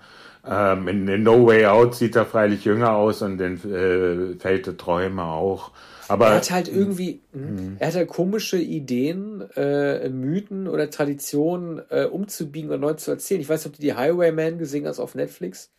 Das nee. ist ein Film von vor zwei Jahren. Äh, da wurde die Geschichte von Bonnie und Clyde erzählt, aber aus Perspektive der Cops, die die gejagt haben. Ja. Also äh, Bonnie und Clyde werden so gut wie gar nicht gezeigt, sondern nur äh, die beiden Officers, von denen einen halt äh, Kevin Costner spielt und wie sie die Verbrecher jagen. Das ist natürlich ein, ein unsympathischer Film, weil äh, unabhängig davon, ob Bonnie und Clyde unschuldige Menschen getötet haben, ist äh, die Romantik, die diesen beiden Heldenrollen auch durch den Film damals mit Faye Dunaway und äh, Warren Beatty nahegelegt wird, ja in den Olympia aufgestiegen. Und jetzt zeigst du zwei Saubermänner, die diese äh, Heroen halt einfach äh, tilgen wollen. Ne? Ja. Das war, also das, das war wirklich also ein Misserfolg mit Ansage, denn du willst ja nicht zwei Polizisten sehen, die diese beiden Helden töten. Ja. Und es gelingt dem Film auch nicht und Kevin Costner auch nicht zu zeigen, dass es Verbrecher sind, die es verdient hätten, zur Strecke gebracht zu werden. Naja, der Mythos von Bonnie und Clyde, das ist natürlich unzerstörbar, spätestens seit dem Film, eigentlich schon vor dem Film. Aber da wurde es manifestiert, indem sie von Warren Beatty und Faye Dunaway gespielt wurden. Ähm, seitdem ist es äh, vollkommen vergeblich, die wahre Geschichte dieser Verbrecher zu zeigen. Nein, das ist ein amerikanischer Mythos natürlich. Aber Kostner hat sich immer an Mythen versucht. Man kann sogar sagen, dass noch die einfachsten romantischen Komödien, in denen er später äh, den älteren Liebhaber oder den gewesenen Liebhaber spielt dann schon den Vater, äh, der was mit der Mutter der von Anne Witherspoon oder so, äh, Entschuldigung, Reese Witherspoon oder Anne Hathaway hatte. Ähm, selbst in diesem Film geht es noch um Mythen, nämlich um den Mythos von Kevin Costner selbst, der der äh, ein vielversprechender Student war oder der schönste Mann an der Universität und jetzt ist er Wissenschaftler. Oder er ist, glaube ich, auch in einem Film mit Diane Keaton natürlich der gereifte Liebhaber von früher. Und, und er spielt eigentlich immer noch romantische Rollen, mittlerweile 60, 65, 65 wahrscheinlich. Mindestens. Ja. Naja, warte mal, ist der Film, wenn er 35 war, ja, ist, glaube ich, Jahrgang 55, ne? 65 ähm, etwa, ja. Ja, der wird 65, ähm, also etwas sicher. 65, Aber ja, natürlich immer noch ein gut, aus, gut aussehender Mann, der jetzt meistens so als Professor äh, do, älterer Dozent auftritt, äh, meistens mild, mit milder Ironie. So, er wird auch keine so altersradikalen Rollen wie Michael Douglas spielen. Er ist einfach auch nicht der Hallodri, sondern er bleibt der All-American Hero. Man muss sagen, da du vom Alter gesprochen hast, von der Reife, Gary Cooper ist nur 60 Jahre alt geworden. Ne? Und mit Gary Ach. Cooper wurde er von Anfang an verglichen. Und Gary Cooper war schon bei 12 Uhr mittags, als er äh, knapp über 50 Jahre alt war, sah er aus wie ein alter Mann mit dem zerfurchten Gesicht. Das ist bei, bei, äh, bei Kevin Costner jetzt nicht. Ne? Also ähm, das ist ja merkwürdig im Phänotyp, dass, dass äh, Gary Cooper so ähm, alt, also jenseits seine, seines wahren Alters alt aussah, und Kevin Costner ist so gealtert, wie man es sich vorgestellt hat. Ne? Also schon, wie heißt das immer, receding Hairline, ne? aber ein ja. attraktiver Mann. War Gary Cooper äh, äh, im Zweiten Weltkrieg oder war er schon Schauspieler? Nein, er war nicht im Zweiten Weltkrieg. Der hat, ähm, der hat während des Zweiten Weltkriegs Filme gedreht. Und darunter ja. war zum Beispiel Pride of the Yankees, und der hat äh, die Sergeant York, also der hat die patriotischen Filme gedreht. Ne? Sergeant York von Howard Hawks handelt von, von einem, äh, wie sagt man, Scharfschützen im Ersten Weltkrieg. Und der, der nach Europa gegangen ist und ein naiver Bursche, der aber sehr gut schießen konnte. Und Sergeant York wurde ein gewaltiger Erfolg 1941. Sag mal, äh, welche Rolle haben eigentlich Amerikaner im Ersten Weltkrieg gespielt? Naja, sie kamen sehr spät, 1917, und haben keine entscheidende Rolle gespielt, weil das Kontingent nicht so groß war. Aber es gibt doch keine ja. Filme über Hel amerikanische Helden des Ersten Weltkriegs. Ja. Alles, was man kennt, ist, Sergeant York. Ist die Westfront. Ja. Ach so, okay, okay, okay. Ja. Aber, weil normalerweise eigentlich ist ja alles nur so der, der Schützengrabenkrieg. Ja. Äh, in, in, Westeuropa ja. weniger, Stellungskrieg. Also die Amerikaner haben Im Westen eigentlich nichts Neues. Hm. Ja, die Amerikaner, es gibt doch eigentlich keine, also gut, den Sergeant York kannte ich, aber es gibt doch eigentlich keine großen amerikanischen äh, äh, Weltkrieg 1 Filme, oder? Nein, sie sind sehr spät gekommen und hatten ein verhältnismäßig kleines Kontingent. Also sie haben ja, das weiß man von Hemingway mindestens, die haben ja in Italien gekämpft. Ne? Ähm, und das kennt man aus einigen Hemingway-Geschichten. Äh, Hemingway war allerdings Sanitäter, der wurde als Sanitäter verwundet. Der war, ist an der Front entlang gelaufen, aber äh, war, war gar kein Soldat. Kam in Mailand ins Krankenhaus. Daraus ging dann der Roman in einem anderen Land hervor. Und viele, Aber viele hat er denn behauptet, äh, gekämpft zu haben? Nein, nein, nein. Er hat keinen Hehl daraus gemacht. Nur die Verwundung hat er möglicherweise etwas übertrieben. Das war schon eine ernsthafte Verwundung. War lange im Krankenhaus, hat eine Krankenschwester kennengelernt. Ich glaube, eine polnische Krankenschwester. Und äh, er hat dann mehr Kurzgeschichten daraus gemacht und eben diesen Roman in einem anderen Land äh, Farewell to Arms. Und ähm, äh, das ist sozusagen der, äh, der amerikanische Beitrag, dass Hemingway den Krieg so nacherzählt hat und aber auch sehr erschütternd in den Kurzgeschichten, wenn wenn man äh, wenn er erzählt, wie wie diese Schrapnelle Schrapnellen, diese äh, Granatsplitter dann äh, einschlagen und wie man getroffen wird von von den Splittern. Ne?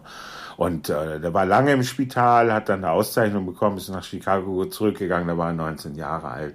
Und auch eine, eine traurige Liebesgeschichte. Der war erst 19 Jahre alt. War 19 Jahre alt, ja, ja. Ach du lieber. Ja, hat sich freiwillig gemeldet, wollte unbedingt nach Europa. Ne? Ja, aber jetzt sind wir von Kevin Costner abgekommen. Also er spielt noch immer sogar Hauptrollen oder jedenfalls dritte Hauptrollen nämlich den äh, väterlichen oder der, den, den ehemaligen Liebhaber sozusagen. Aber ganz gut, er kann immer noch mit, mit Meryl Streep und mit, mit Diane Keaton und mit den Schauspielerinnen äh, seiner Generation äh, spielen. Aber das sind keine so bedeutenden Filme mehr und er wird auch nie mehr so viel Geld versenken wie bei Waterworld. Bei Waterworld hatte man gesagt, na ja, der, der Kostner, der kann doch, der kann doch überhaupt nicht mehr nach Hollywood. Ne? Aber der hatte seine eigene Produktionsfirma und später wurde dann gesagt, ach, diese 100 Millionen Dollar, also alles, alles längst abgeschrieben, ist eigentlich überhaupt kein Problem. Da wurde gar kein Studio versenkt. Am Ende war es noch ein Geschäft. Ne?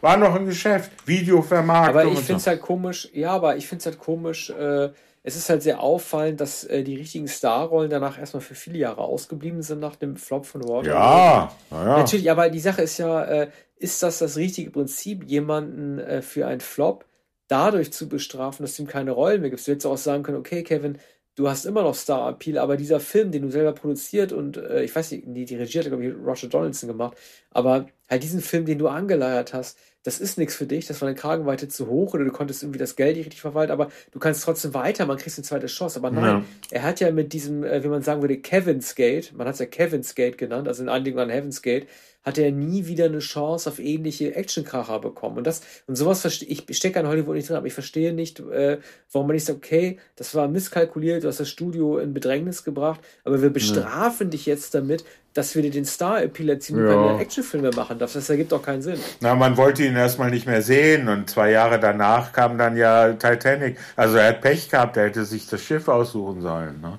statt zum Floß mit Dennis Hopper. Ja. Äh. naja, Moment, es spielt ja das, das Schiff, das ähm, Dennis Hopper fährt, ist ja die Exxon Valdez. Ne? Das ist ja die Kritik ja. gewesen damals auch. Die Umweltkatastrophe. Ja, das äh, die Exxon Valdez umfunktioniert äh, zu einem funktionierenden äh, äh Assi-Ökotanker. Ja. mit dem er halt irgendwie den Ton angeben kann. Das war die Exxon Valdez. Also war der Zeit äh, voraus, ne? Äh, das auch noch. Und äh, aber, aber das führte zu weit und man wollte ihn erstmal nicht mehr sehen, aber man wollte ihn dann ja wieder sehen. Open Range mit äh, Western mit mit, äh, mit Robert Duvall. Wann war das? 2002. Also genau, ich glaube 2002 oder 2004. Also da, da hat man, hat man ihn schon wieder gelobt für diesen Spätwestern in der Art von erbarmungslos, lakonischer Spätwestern mit Robert Duvall. Also die, beide konnten da natürlich nichts falsch machen. Ne? Und jetzt äh, die romantischen Komödien und äh, Kostner ist zumindest in der zweiten Reihe noch äh, vorhanden. Er hat, er hat auch die, die Fernsehserie gedreht, ist auch eine Western-Serie, glaube ich, war auch nicht erfolgreich. Also als, als Serienschauspieler wird er sich nicht mehr qualifizieren. Aber das gilt er ja für... Rolle, hm. er hatte die Rolle abgelehnt, die äh, Don Johnson dann bekommen hat in äh, Django Unchained. Da mhm. hat, spielt ja Don Johnson, den äh, Sklaventreiber. Ja. ja. Das hätte er nicht den, machen können. Äh, Nein, das hätte Ja, das geht nicht, ne? Weil das wäre zu konträr gegenüber dem All-American Man gewesen, ja. den er vorher gespielt hat. Ja. Er hat ja immer den guten Cowboy gespielt. Hier hat er den Batman gespielt, also den bösen Mann. Ja. Und das hat, äh, das ist natürlich, natürlich ein super Joke gewesen für Tarantino. Ja. Aber äh, Costner hat er natürlich. Nee, Arne, ich habe mich vertan. Das war nicht, nee, nee, nee, das war nicht Django Unchained. Wer war es? mich total vertan. Nein, ihm wurde, pass auf, ihm wurde die Rolle angeboten und das hätte gepasst. total vertan. Ihm wurde die Rolle angeboten von David Carradine in Kill Bill. Das war das.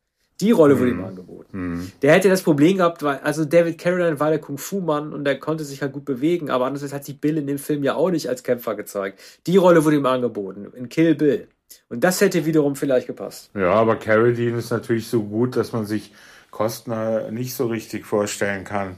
Als, Ka ja. als Karate-König oder Kung-Fu-Meister hatte man ihn ja nicht gesehen, anders als Carradine. Ja, der war schon zu plump auch. Ja. Ne? Also äh, Carradine hatte halt den, den, den, den verzerrten asketischen Körper und die längeren Haare und da wusste man einfach, das war ein alter Kämpfer. Ne? Ähm, Carradine war doch Kung Fu Fighting 1974, genau. 75. Ja, der war der, der Kung Fu Mann. Äh, die Rolle bekam ihm natürlich nicht gut. Bei, bei Tarantino hat, ja, hat sie ja wenig später äh, aus Versehen selbst äh, getötet. Ja, aber ob man die Rolle bei Tarantino dafür, sagen wir, verantwortlich machen kann, äh, weiß ich nicht. Naja, ne? naja, nee, ja. das, nee, also so wollte ich es gar nicht sagen. Ich, ich sage nur, das war seine erste große Rolle seit sehr vielen Jahren. Ja, hat ihm kein also Glück gebracht. War, ne? Hat ihm kein Glück also gebracht. Das war immerhin, also äh, das Interessante, wir werden ja noch ein, ein Tarantino-Ränke machen, auf das ich mich sehr, sehr, sehr freue, aber ähm, äh, so grandios wie Kill Bill 1 und 2 sind, äh, dass die gelten beide als Beginn einer Phase in Tarantinos Zeit, die äh, nicht von Erfolg gesegnet war. Das waren gelobte, aber nicht erfolgreiche Filme. Naja, äh, aber das war. Als, spätestens als er Death Proof gemacht hat, muss man sich um Tarantino Sorgen machen, dass er noch beschäftigt werden kann und überhaupt seine Pläne umsetzen kann. Und äh, Kill Bill, so, äh, so toll wie die auch sind, also das war für, ähm, das war der Film, der nach Jackie Brown kam. Und äh, Jackie Brown haben einige gesagt, das ist nicht so groß wie Pulp Fiction, aber es ist immer noch ein guter Film. Und deswegen war halt die Rolle äh, derjenigen Person, äh, die äh, Bill spielen würde, in dem Fall halt Car Carradine und nicht Costner, eine sehr, sehr, sehr große Nummer. Und dass Kevin Costner da Nein gesagt hat, hm. zu einer Zeit, wo er nicht mehr gefragt war, das ist schon äh, mindestens äh, be bewundernswert. Naja, er wollte die Reste seines Nimbus nicht zerstören. Und die Reste, ja, die Reste des All-American Boy. Ich würde mal sagen, äh, das war unsere längste Folge. Ja, natürlich. Ein, neu, ein neues Jahr hat begonnen und wir haben die allerlängste Folge, knapp drei Stunden. Ja, und damit beschließen wir auch die 80er. Wir haben, wir haben äh, dieses, um dieses Schluss nochmal zu sagen, äh, immer wieder, wenn ich mir die Folgen mal, mal, mal angucke, die wir da besprochen haben, gibt es tausend Filme, die wir irgendwie nicht besprechen konnten. Aber das gehört leider mit dazu. Äh, ja, wir können nicht alle Filme, auch nicht alle Filme der 90er Jahre besprechen, aber dennoch machen ja. wir wacker weiter mit dem Jahr 1990. Genau, dann äh, bis bald. Ja, vielen Dank. Bis demnächst.